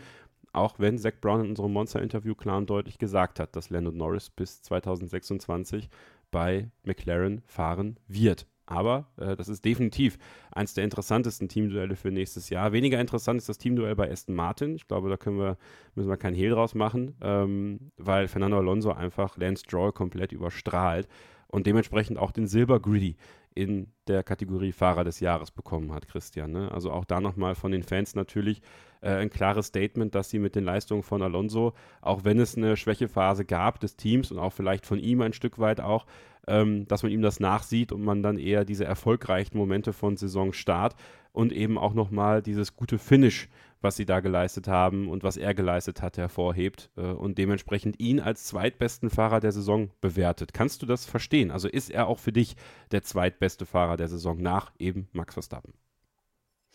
Das wirklich so zu, also so absolut zu bewerten, ist natürlich immer wahnsinnig schwierig, weil ich glaube, es gibt ganz viele. Also Verstappen ist auch für mich die Nummer eins, äh, das ist gar keine Frage. Aber dahinter gibt es, glaube ich, ein paar Kandidaten, die echt hohe Qualität haben. Da gehört auch Fernando Alonso dazu. Ich schaue jetzt schon die ganze Zeit hier so mir die WM-Tabelle an, weil wenn man die mal, also man hat ja alles miterlebt, ähm, aber wenn man dann die nackten Zahlen am Jahresende so nochmal irgendwie drüber schaut, dann ist das gerade bei Fernando Alonso schon imposant hier. Irgendwie so die ersten 1, 2, 3, 4, 5, 6, 6 Rennwochenenden. Ähm, immer 18, 15, 18, 18, dann war, hier mal ein Sechser nur dabei, Spanien, Barcelona ausgerechnet zu Hause, wieder 18, 14, ging es eigentlich immer so dahin. Ähm, und dann ungefähr zur Halbzeit ist ein echter Bruch drin äh, und plötzlich wird es halt mager mit ein paar positiven Ausreißern wieder gegen Ende hin. Ähm, wir sind uns alle einig, glaube ich, dass er dafür selbst nicht so wahnsinnig viel konnte, sondern dass es eher die Performance des Autos war, die für diese mageren Phasen in der Saison verantwortlich waren. Ähm, war er der zweitbeste Fahrer? Hm. wenn man sagt, von den Top-Autos war der Aston Martin wahrscheinlich dann doch wieder der schlechtere im Saisonmittel. Ist ja quasi die entgegengesetzte Entwicklung zu McLaren mit Saisonanfang, Saisonende. Aber in, unterm Strich habe ich das Gefühl, dass der McLaren dann schon ein bisschen besser war. Er gehört auf jeden Fall in den Kreis derer, die man als Anwärter auf Platz zwei, glaube ich, beachten kann. Also die Entscheidung der User, die sie getroffen haben, kann ich auf jeden Fall nachvollziehen. Ich würde ihn halt gern nochmal, wird ein Traum bleiben, wahrscheinlich so auch im direkten Head-to-Head -Head gegen einen zum Beispiel Max Verstappen sehen. Das würde mich echt mal interessieren, wie ein Fernando Alonso da ausschauen würde. Aber ja, äh, wir haben es ja vorhin schon ein bisschen gesagt, großartige fahrerische Leistungen, auch abseits der Strecke immer ein guter Entertainer, ähm, hat wahnsinnig Profil gewonnen. Das, was er sagt, äh, ist interessant. Ja? Es sind keine Luftblasen, die er aus sich rausgibt. Von daher bin ich sehr, sehr dankbar, dass wir Fernando Alonso in der Formel 1 haben und hoffe, er bleibt das noch ganz lang. Und Fahrer des Jahres, ich glaube, das war völlig klar, ist Max Verstappen. Also äh, eine so dominante Saison ähm, kann man nur mit einem Greedy beenden. Äh, das ist einfach so. Also vergiss den WM-Titel, Max. Der Greedy, das ist der entscheidende äh, Titel in diesem Jahr. Ähm, ja, ich glaube, Sophie, da gibt es keine zwei Meinungen, dass, dass er einfach das Nonplusultra in der Formel 1 war. Wir haben ihn oft genug gelobt, das können wir jetzt wahrscheinlich heute sogar noch ein bisschen kürzer halten, aber äh, eine völlig logische Wahl. Ja, da kann es echt keine Diskussion geben. Also, die zahlreichen Rekorde müssen wir, glaube ich, auch nicht mehr aufzählen. Haben wir schon oft genug drüber gesprochen diese Saison. Er hätte die Konstrukteurs-WM alleine gewonnen. Ähm, er war nur einmal nicht auf dem Podium, Singapur. Ähm, ja, also es ist wirklich krass. Also klar, er hatte auch das beste Auto, aber wir haben an Sergio Perez äh, sehr gut sehen können, dass das auf jeden Fall keine Garantie alleine ist. Und ähm, mich hat diese, ja, Stabilität und diese Konstanz schon wirklich beeindruckt, muss ich sagen. Ähm, also, ja, einfach in allen Bereichen, glaube ich, der beste Fahrer gewesen, zumindest ähm, an allen Aspekten, die mir jetzt so einfallen. Und ähm, ja, auch außerhalb des Autos finde ich ähm, durchaus interessant auch mit ihm gewesen. Ja, auch ähm, einigen Aussagen oder einige Aussagen getroffen, die die Formel 1, glaube ich, nicht so gern gehört hat, vor allem von dem Fahrer des Feldes aktuell. Aber ähm, auch das finde ich ähm, war eigentlich äh, ja zur Abwechslung auch schön, weil er eben auch noch einer der Typen ist, der eben ja, ein klassischer Racer ist, aber eben auch das Herz auf der Zunge trägt und auch eine klare Meinung hat außerhalb dessen und eben nicht so PR gewaschen ist wie, wie vielleicht der ein oder andere. Also auch in den Aspekten ähm, einer der Fahrer des Jahres für mich, auch wenn man jetzt nicht immer seiner Meinung sein muss, aber ähm, ja, und im Auto, wie gesagt, eh keine Diskussion. Von daher der Griddy völlig zu Recht und auch überhaupt nicht überraschend. Aber schön zusammengefasst, auch das, was ihn neben der Strecke ausmacht, finde ich diese Saison echt viele, viele gute Sachen gesagt, auch in die Wunden gedrückt, auch ein bisschen mal. Und ich glaub, Aber auch begründet, ne? Und ja, nicht absolut, nur, um nie nur draufgehauen. Ich glaube, das, mit Basis, ja. das ist auch immer wichtig, ja. Wenn man schon stänkert, dann am besten mit Argumenten. Weil wenn es nur Stänkern des Stänkerns willen ist, dann wird man ganz schnell nicht mehr ernst genommen und so äh, kann man das zumindest mit Argumenten belegen. Und da hat Max Verstappen einige gute gefunden, auch in den kritischen äh, Momenten gegenüber der Formel 1 und der Organisation. Und damit gratulieren wir natürlich äh, Max Verstappen auch zu diesem Titel. Ähm, Greedy in der Kategorie Fahrer des Jahres, ähm, eindeutiger Weltmeister, eindeutiger Sieger in der Kategorie. Eine kurze Pause machen wir noch und dann äh, sprechen wir so ein bisschen über unseren Podcast in diesem Jahr. Da haben wir nämlich auch die Podcast-Folge des Jahres wählen lassen.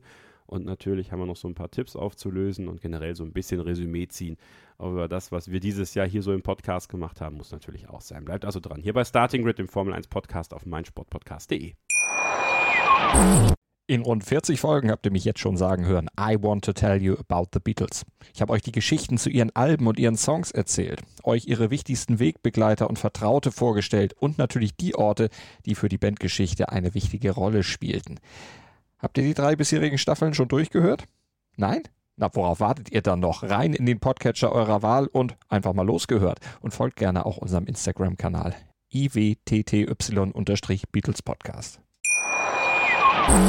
Ein letztes Mal zurück hier bei Starting Grid, dem Formel 1 Podcast auf meinsportpodcast.de. Unsere Jahresendfolge ist noch nicht das allerletzte Ende, denn eine Folge haben wir noch für euch in diesem Jahr, nämlich die Formel 2 Rückschau. Ne, Sophie, äh, du kannst ja mal selber erzählen, äh, was da passieren wird.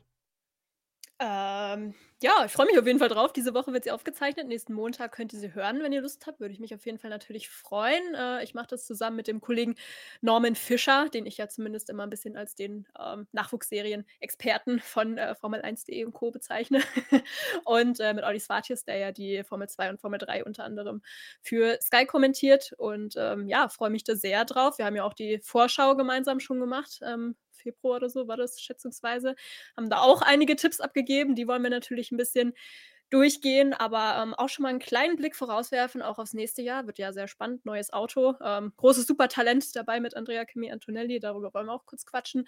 Ähm, ja, auch vielleicht noch mal ein bisschen über die deutsche Situation. Ähm, ja, da vielleicht noch mal einen kleinen Exkurs auch machen Richtung Formel 3. Da haben wir jetzt auch zwei ähm, neue Red Bull Junioren dann dabei im kommenden Jahr. Und äh, ja, einiges vor. Ähm, auch generell vielleicht, wieso jetzt Theo Pocher beispielsweise als Meister nicht aufsteigt. Also, das ist jetzt nur mal so ein bisschen aus dem Kopf. Äh, was ich mir vorstellen könnte. Aber ihr werdet es dann hören, wenn ihr nächste Woche reinhört. Würde mich auf jeden Fall freuen, wenn sich ein paar auch ähm, dazu ähm, überreden lassen, in Anführungszeichen, oder freiwillig dabei sind, ja, ähm, auch ein bisschen was über die Stars von morgen, wie sie ja immer so schön heißen, ähm, zu hören. Ihr werdet hier nicht gezwungen, Folgen zu hören, aber hört ihr gefälligst rein. Ja, so. Wir können auch Rezensionen da lassen und zwar bei iTunes zum Beispiel. Das gar nicht mehr iTunes heißt, sondern Apple Podcasts. Was ich eigentlich wusste, aber Apple Podcasts ist auf jeden Fall da, wo ihr Rezensionen äh, reinstellt. Ihr könnt auch einzelne Rezensionen geben und sagen, dass ich die Schwachstelle des Podcasts bin, wie der 001 Kolben. Gar kein Problem. Macht es einfach. Hauptsache Rezension. Ja, positiv, negativ. Sagt uns einfach eure ehrliche Meinung. Was können wir besser machen, auch für 2024? Da sind wir natürlich immer offen für, auch für euren Input. Das ist uns ganz wichtig. Das soll auch immer so bleiben. Äh, bei Spotify könnt ihr uns auch eine Bewertung hinterlassen. Da könnt ihr aber keine Rezension schreiben, sondern einfach quasi mit äh, Sternen bewerten. Aber auch da freuen wir uns über jede Bewertung. Und ähm, bei YouTube seht ihr uns ja auch als Vodcast. Äh, also äh, da auf jeden Fall gerne auch mal ähm, Daumen hoch da lassen, wenn ihr das Video jetzt gerade im Real Life seht und ähm, ja, oder im Livestream jetzt gerade. Und da freuen wir uns dann auch drüber. Und wir freuen uns auch über all die Unterstützung, die wir über das ganze Jahr bekommen. Und ähm, das ist tatsächlich auch so. Ich glaube, da, da können wir auch ehrlich sein. Ähm, ist natürlich auch so ein Jahr, wo relativ wenig in der Formel 1 passiert. Ein Jahr, wo ähm, auch bei uns, äh, wo man merkt, dass das Interesse äh, generell, glaube ich, an der Formel 1 ein bisschen nachgelassen hat. Aber trotzdem hatten wir ein sehr, sehr stabiles Jahr, ähm, ein sehr positives Jahr, wie ich finde. Ähm, jetzt auch durch die, durch die viele Konkurrenz, die es natürlich auf dem Podcast-Markt auch gibt, bedingt dadurch, dass es eben äh, den offiziellen Sky-Podcast zum Beispiel gibt. Es gibt englischsprachige Angebote, viele deutschsprachige Angebote. Also dementsprechend freut es uns, dass wir da immer noch einen, einen sehr harten Kern äh, an Fans, an Hörerinnen und Hörern dabei haben und eben auch immer wieder neue Leute dazukommen, was uns sehr, sehr freut. Und wir begrüßen alle herzlich neu an Bord, die äh, uns dieses Jahr vielleicht erst kennengelernt haben und die, die schon jahrelang dabei sind, natürlich auch. Vielen Dank für eure Treue. Und äh, wir hatten viele tolle Podcasts, wie ich finde, Sophie, in diesem Jahr. Ähm, und was es so schön gemacht hat, war natürlich für uns nicht so schön, dass Christian gesagt hat, er würde gerne einfach auch mal ein bisschen weniger äh, Podcast mit uns machen, was ich halt vollkommen verstehen kann, weil äh, vielleicht mal für euch da draußen, es ist jetzt nicht so, äh, dass, dass Christian ähm, ja, neben seiner Arbeit dann sagt, okay, jetzt machen wir hier noch eben Podcast und dann, dann schieben wir das mal eben so aus dem Ärmel raus, sondern das sind halt immer noch mal ein, zwei Stunden an einem Abend, wo man dann halt auch mal entweder sich um die Familie kümmern möchte oder eben auch einfach noch mal andere Sachen machen muss, ähm, die er sich dann genommen hat, wofür wir auch sehr dankbar sind, äh, immer wieder dankbar sind für die Zeit, die er uns da schenkt. Ähm, und um das vielleicht noch zu ergänzen, Ja, äh, weil wir halt auch so viel schon inzwischen an den Rennwochenenden sprechen in unseren Genau. Livestreams auf dem YouTube-Kanal, Kevin, fehlt mir halt manchmal auch schon irgendwie das Neue, was ich dann am Montag nochmal erzählen könnte.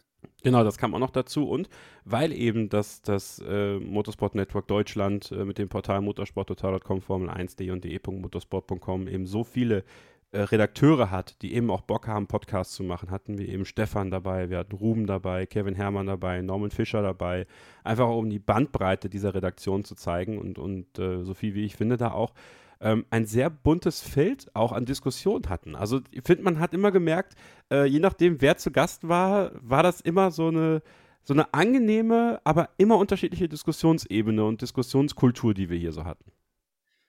Ja, finde ich auch, kann ich mich durchaus anschließen. Also, ich freue mich natürlich auch immer, wenn du dabei bist, Christian, völlig klar. Und ich verstehe auch, warum äh, manche traurig sind, wenn, äh, ähm, wenn Christian nicht dabei ist, weil natürlich hat es viel Mehrwert, ja, auch, ähm, ist ja völlig logisch, das merkt man in den Livestreams ja auch, ja, ist einfach sehr, sehr nah dran und ähm, ja, bringt für diesen Podcast natürlich auch immer sehr viel. Aber wie du schon sagst, ich glaube, ein bisschen Abwechslung fand ich, hat jetzt auch nicht ähm, geschadet. Klar, manche mag man mehr, manche mag man weniger, manche mögen dich nicht, manche mögen mich nicht, Kevin. Also, das ist völlig äh, völlig in der Natur der Sache, ist auch völlig in Ordnung so. Ähm, hatten ja auch außerhalb des Networks ein paar äh, Gäste auch, wie gesagt, Olli Svati ist auch da bei der Formel 1 öfter mal dabei gewesen, in unserer Halbzeitanalyse unter anderem, glaube ich.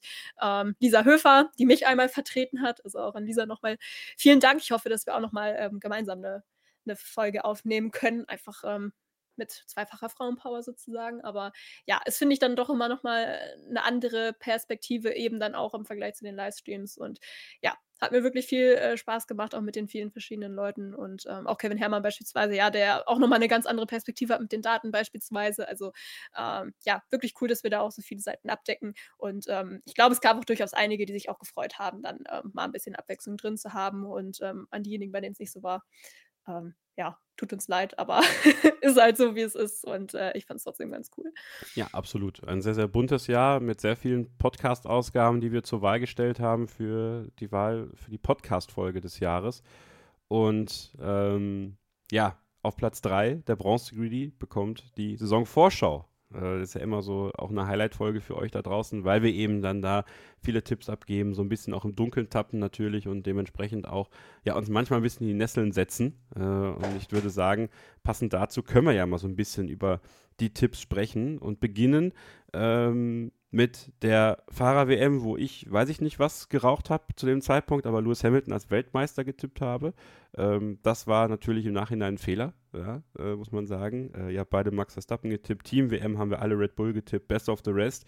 Da haben Sophie und ich Alpine getippt, Christian Mercedes. Ja, äh, da setzt sich der Experte. Was war denn Best of the Rest damals, ist jetzt wieder die Frage. Ja, das war alles nach, das war, das war alles nach äh, den drei Top-Teams. Und da haben wir ja dann in dem Fall äh, McLaren. nee, McLaren. McLaren, ja. ja. Letzter Platz, da, das war mein Moment. Ja, da habe ich Haas getippt, habt ihr beide Williams genommen. Habe ich natürlich äh, an Alex Albon geglaubt und an die Schwäche von Haas. Ähm, gibt es einen Fahrerwechsel in der Saison? Haben wir alle drei Nein getippt? Tja, den äh, gab es dann tatsächlich schon, haben wir ja gesprochen, Nick de Vries und Daniel Ricciardo.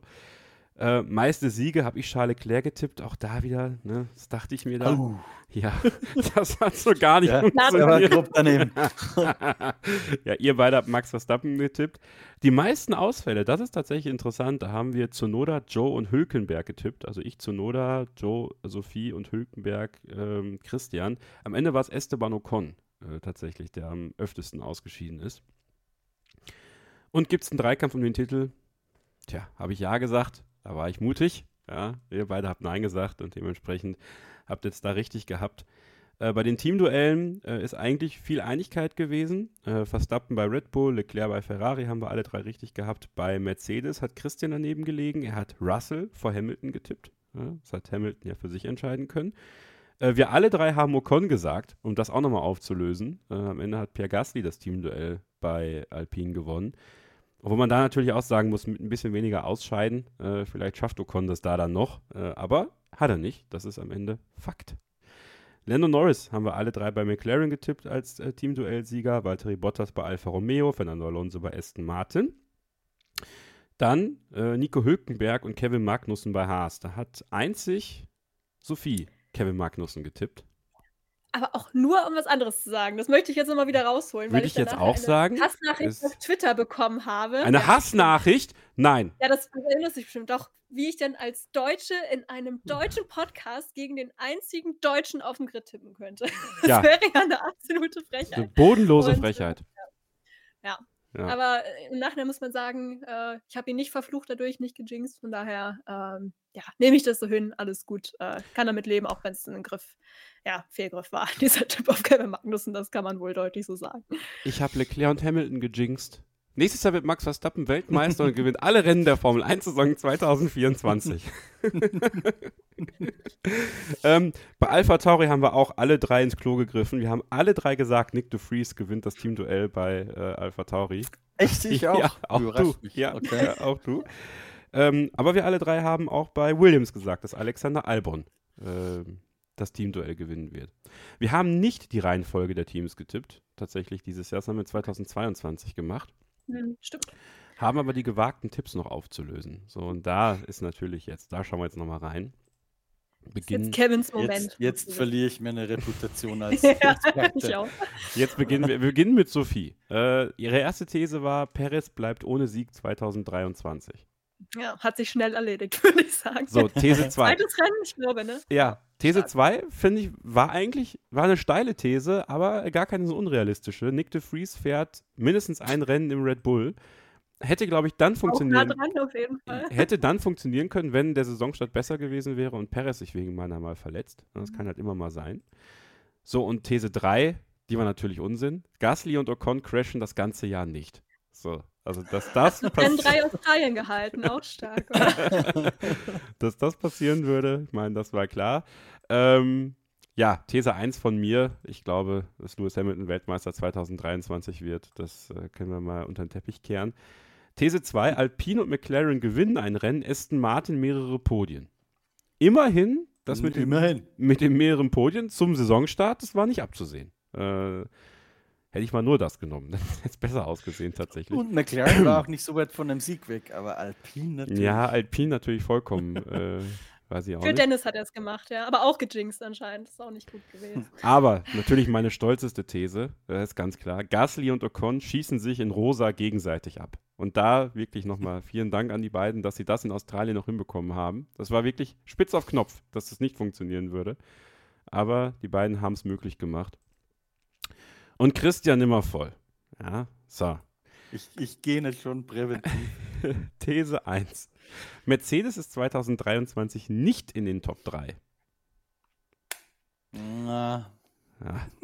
These 2. Lance Stroll hat sich absichtlich verletzt, um nicht fahren zu müssen. Das ist auch so eine geile These eigentlich. Ein bisschen witzig auch. So, und jetzt These 3. Ich meine, in einer Parallelwelt ist das ja auch schon mehrfach passiert, ja. Nico Hülkenberg fährt das erste Mal auf das Podium und Haas wird nicht letzter in der Konstrukteursweltmeisterschaft. sehr parallel, dieses Universum. Aber dafür sind es auch Australien gewagte hätte Tipps. fast funktioniert, erinnern wir uns, oder? Wäre nicht diese komische Sache mit der Seinstrafe gewesen und dieser Ja, Wertung, wie man bewertet wird. Ja. Das war gar nicht, gar nicht so weit weg.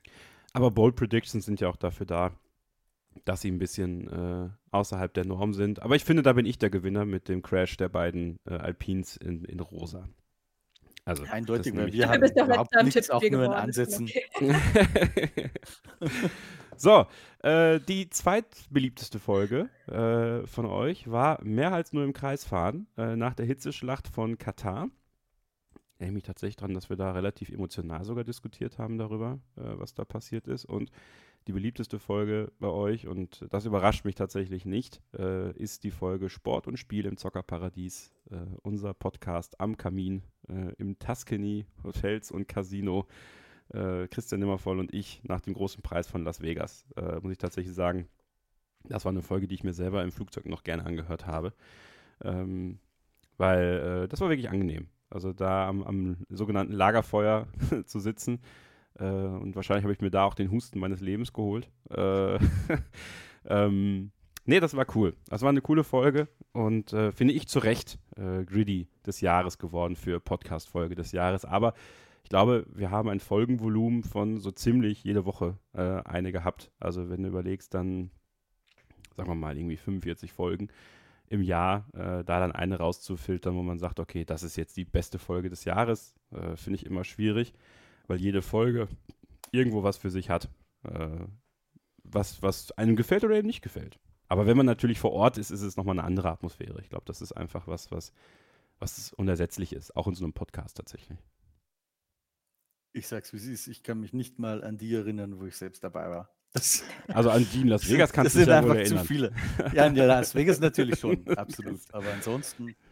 Ja, Las Vegas übrigens auch, kleine Anekdote mal am, am Rande erzählt. Am Ende des Podcasts konnte ich nicht widerstehen, weil wir saßen da so gemütlich draußen, dass ich sage, so jetzt machst du mal eine Fluppe an hier.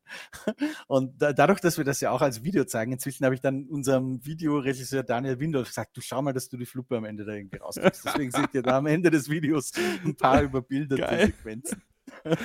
Ach ja. Ähm, ja, es war ein, ein, ein schönes Podcast-Jahr. Ähm, ich muss für mich persönlich zugeben, ich bin ziemlich müde, äh, was, was die Formel 1 angeht für dieses Jahr. Also ich, ich freue mich, dass es jetzt mal einfach ein bisschen Pause ist.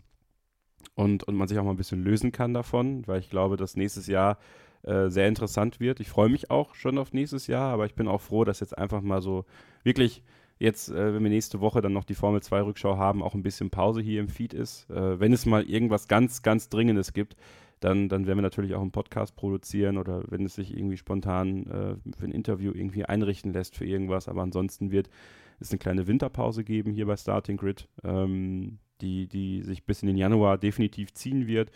Ähm, aber die Testfahrten, die Autopräsentation sind ja dann auch schon ziemlich bald. Also ihr werdet da auf jeden Fall auf Podcast nächstes Jahr nicht verzichten müssen. Und aber habt ja immer den YouTube-Kanal von Formel1.de.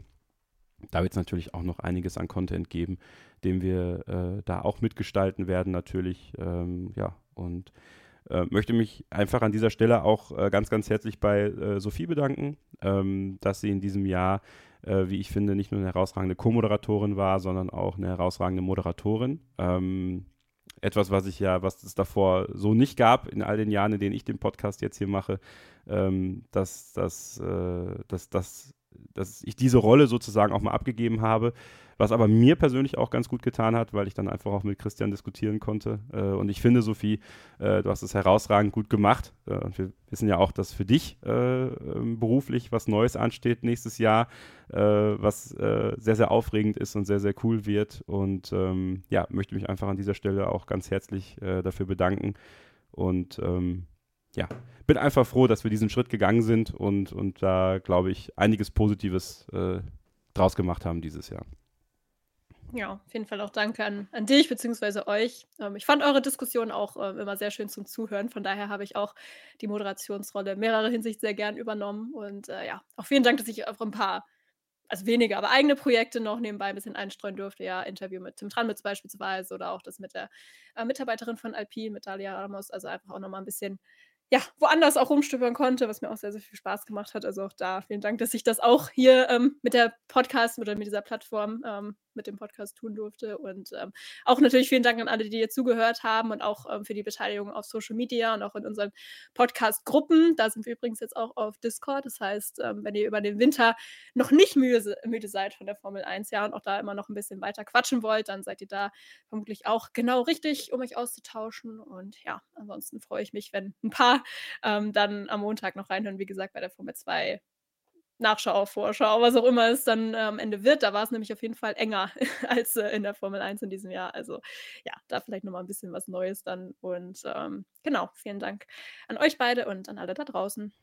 Ja, und Christian, ich weiß, du hast es, aber auch äh, an dich geht natürlich äh, ein großer Dank raus. Äh, nicht nur für deine, deine Einsätze hier äh, im Podcast, sondern eben auch, ich glaube, für all das, was, äh, was, du, was du drumherum leistest. Äh, weil ich von vielen Leuten natürlich eben durch die Enttäuschung, die dann zu hören ist, wenn du nicht hier im Podcast bist, aber eben auch das, was auf YouTube läuft, aber für mich persönlich natürlich auch die Rennen, die wir da gemeinsam live erleben durften, die, die glaube ich, ja, besonders waren allen voran natürlich Las Vegas. Äh, ich glaube, das, das wird was sein, was ich, was ich mein Leben lang nicht vergesse, weil, weil das einfach ja, die komplette Eskalation war.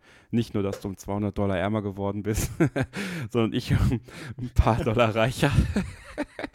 ähm, nee, eben, ich, bin, ich bin, wirklich, bin wirklich sehr dankbar und, und ähm, ja, habe ich ja oft genug gesagt, aber ich glaube, dass, dass, das, eine, dass das eine sehr schöne Freundschaft geworden ist. Ähm, die, die äh, so nicht absehbar war für mich, äh, sage ich ganz ehrlich, weil wir natürlich am Anfang, als wir angefangen haben, ich glaube 2017, äh, gemeinsam hier zu podcasten, ähm, man sich erstmal warm werden musste, aber das haben wir ja relativ schnell dann geschafft und äh, ob das dann damals mit Ole noch war oder dann, dann eben jetzt äh, mit Sophie äh, in, den, in den letzten äh, Jahren, das, ja, dass sich das einfach äh, wunderbar entwickelt hat. Und ähm, ja, bin wirklich sehr dankbar äh, für all die Erlebnisse und für die Zeit. Äh, und ja, danke. Einfach danke. Ja, der, der Dank ist ganz meinerseits. Ähm, mich freut das Podcasten auch immer, auch wenn man zwischendurch mich immer gähnen sieht. Das liegt daran, dass wir meistens schon zu für mich relativ später Stunde aufzeichnen. Ja, es ist 19 Uhr jetzt. Pff, da, da gehe ich schon, wenn es finster ist draußen. Ja, tatsächlich. Also so acht oder so liege ich meistens. Also dann schaue ich natürlich noch fern oder so, aber ich bin tatsächlich einer von denen geworden, die früh ins Bett gehen. Ähm, nee, aber das hat gar nichts mit, mit Desinteresse oder so zu tun. Aber tatsächlich muss ich sagen, ähm, dass der Podcast nochmal gefühlt ein bisschen schöner war, als es einfach weniger Rennen waren und weniger, insgesamt einfach alles weniger war der Formel 1. Deswegen, lieber Stefano Domenicali, vielleicht erhöhst du unsere Wünsche mal, auch die von Ralf Schumacher. 18 Rennen würden es auch tun ähm, dann wären die Podcasts alle noch ein bisschen frischer. Das, viele der Geschichten wiederholen sich einfach ein bisschen manchmal. Ähm, wir erreichen ja auch auf allen Kanälen unterschiedliches Publikum, deswegen finde ich auch gar nicht schlimm, ja, wenn sich ein paar Geschichten manchmal wiederholen, aber man erzählt sie dann halt manchmal schon zum zweiten oder dritten Mal. Ähm, und das würde ich schöner finden, wenn sich die Formel 1 wieder so ein bisschen selbst entzerrt und auch die Weihnachtsruhe dann mal so ein bisschen Einzug lassen hält. Ich bin da übrigens ganz optimistisch nächstes Jahr mit zwei Pausen in der Saison, ähm, dass das hilft, um so ein bisschen frischer zu bleiben, auch zum Ende hin. Weil da bin ich ganz ehrlich, Kevin, mir geht es wie dir, ich bin jetzt auch müde. Wir haben morgen ja noch die Weihnachtsfeier von Motorsport Network Deutschland. Äh, da freuen wir uns auch schon sehr drauf, vorausgesetzt, alle können teilnehmen. Schauen wir mal. Ähm, also ich habe mein Outfit heute übrigens schon an, ja. Also ich dachte, sehr gut. Generalprobe. Ich hoffe, Kevin würde auch so ankommen, wenn er kommen kann, ja. ich würde ich würd morgen nicht in Gold kommen, nein. Ach, schade. So, aber dann, dann ist auch gut, glaube ich, wenn mal zwei, drei Wochen äh, wirklich nicht wahnsinnig viel passiert. Ich hoffe, die Formel 1 lässt uns auch in Ruhe und bringt keine neuen Wolf-Affären auf. das braucht jetzt echt keiner mehr. Ähm, und dann kommen wir in aller Frische äh, nächsten Januar zurück oder spätestens Februar. Da freue ich mich schon, schon echt drauf. So, ein letzter großer Teil. noch anschließend, ja. sorry, was, äh, was ich eben vergessen hatte, logischerweise in Bezug auf mich, äh, dass ich ehrlicherweise noch nicht weiß, in welcher Ausführlichkeit ich im nächsten Jahr noch Teil dieses Podcasts sein kann, ähm, aufgrund der beruflichen Veränderungen, die Kevin jetzt eben auch schon angesprochen hat. Also ich kann halt in keine Richtung noch nicht wirklich garantiert was sagen, ähm, wie viel Zeit ich da noch finden werde, nur dass ihr schon mal so ein bisschen vorgewarnt seid, dass es eventuell ähm, ja, ein bisschen anders aussieht mit diesem Podcast im nächsten Jahr. Aber wir werden euch da bei Gelegenheit oder wenn dann irgendwie mehr absehbar ist, auf jeden Fall natürlich noch auf Laufenden halten. Aber äh, genau, nur dass ihr da schon mal so ein bisschen vorgewarnt seid, eventuell. Und ein letzter Dank äh, an dieser Stelle geht an äh, zwei Männer im Hintergrund tatsächlich. Äh, einmal an Sascha Riefe, der, äh, wie ich ja schon vorhin gesagt habe, äh, sich erkenntlich zeigt für unsere Social-Media-Auftritte, die ihr auf äh, den bekannten Portalen seht, aber eben auch für den Discord-Channel zum Beispiel, der jetzt aufgemacht worden ist ähm, der wirklich viel und hart arbeitet im Hintergrund auch, um, um auch bei Formel1.de auf YouTube, äh, ist er ja auch so ein bisschen, ihr hört ihn ja sogar auch, wenn ihr zum Beispiel diesen kleinen Einspieler mit der Boxentafel hört, äh, das ist Sascha. Ähm, Echt? Ja, das ist tatsächlich Sascha. ähm, ja, und, und Sascha ist einfach multitalentiert ähm, ein, ein, eine richtige Bereicherung, ähm, nicht nur menschlich, äh, sondern eben auch fachlich. Äh, hat ja auch sehr unterstützend mitgearbeitet bei meinen Kevin Alleinreisen in Le Mans und äh, am Red Bull Ring in Spielberg. Könnt ihr euch beides auf dem YouTube-Kanal von Formel1.de angucken. Und äh, da bin ich sehr, sehr dankbar, dass er da auch so ein, so ein wertvoller Teil dieses Teams äh, geworden ist. Und wie gesagt, eben menschlich. Ähm, einfach auch eine tolle Ergänzung ist. Und äh, er hört uns jetzt gerade auch zu, weil er natürlich die Regie macht, Daniel Windolf. Ähm, der auch äh, ja sehr viel unter, äh, unter uns leiden muss manchmal, wenn wir den Stream am Wochenende doch noch ein bisschen länger machen, als er vielleicht möchte, weil er gern vielleicht noch mal was anderes sehen möchte. Bin mir nicht sicher, ob er es tatsächlich hört, was du gerade sagst, weil vielleicht ist er eingeschlafen.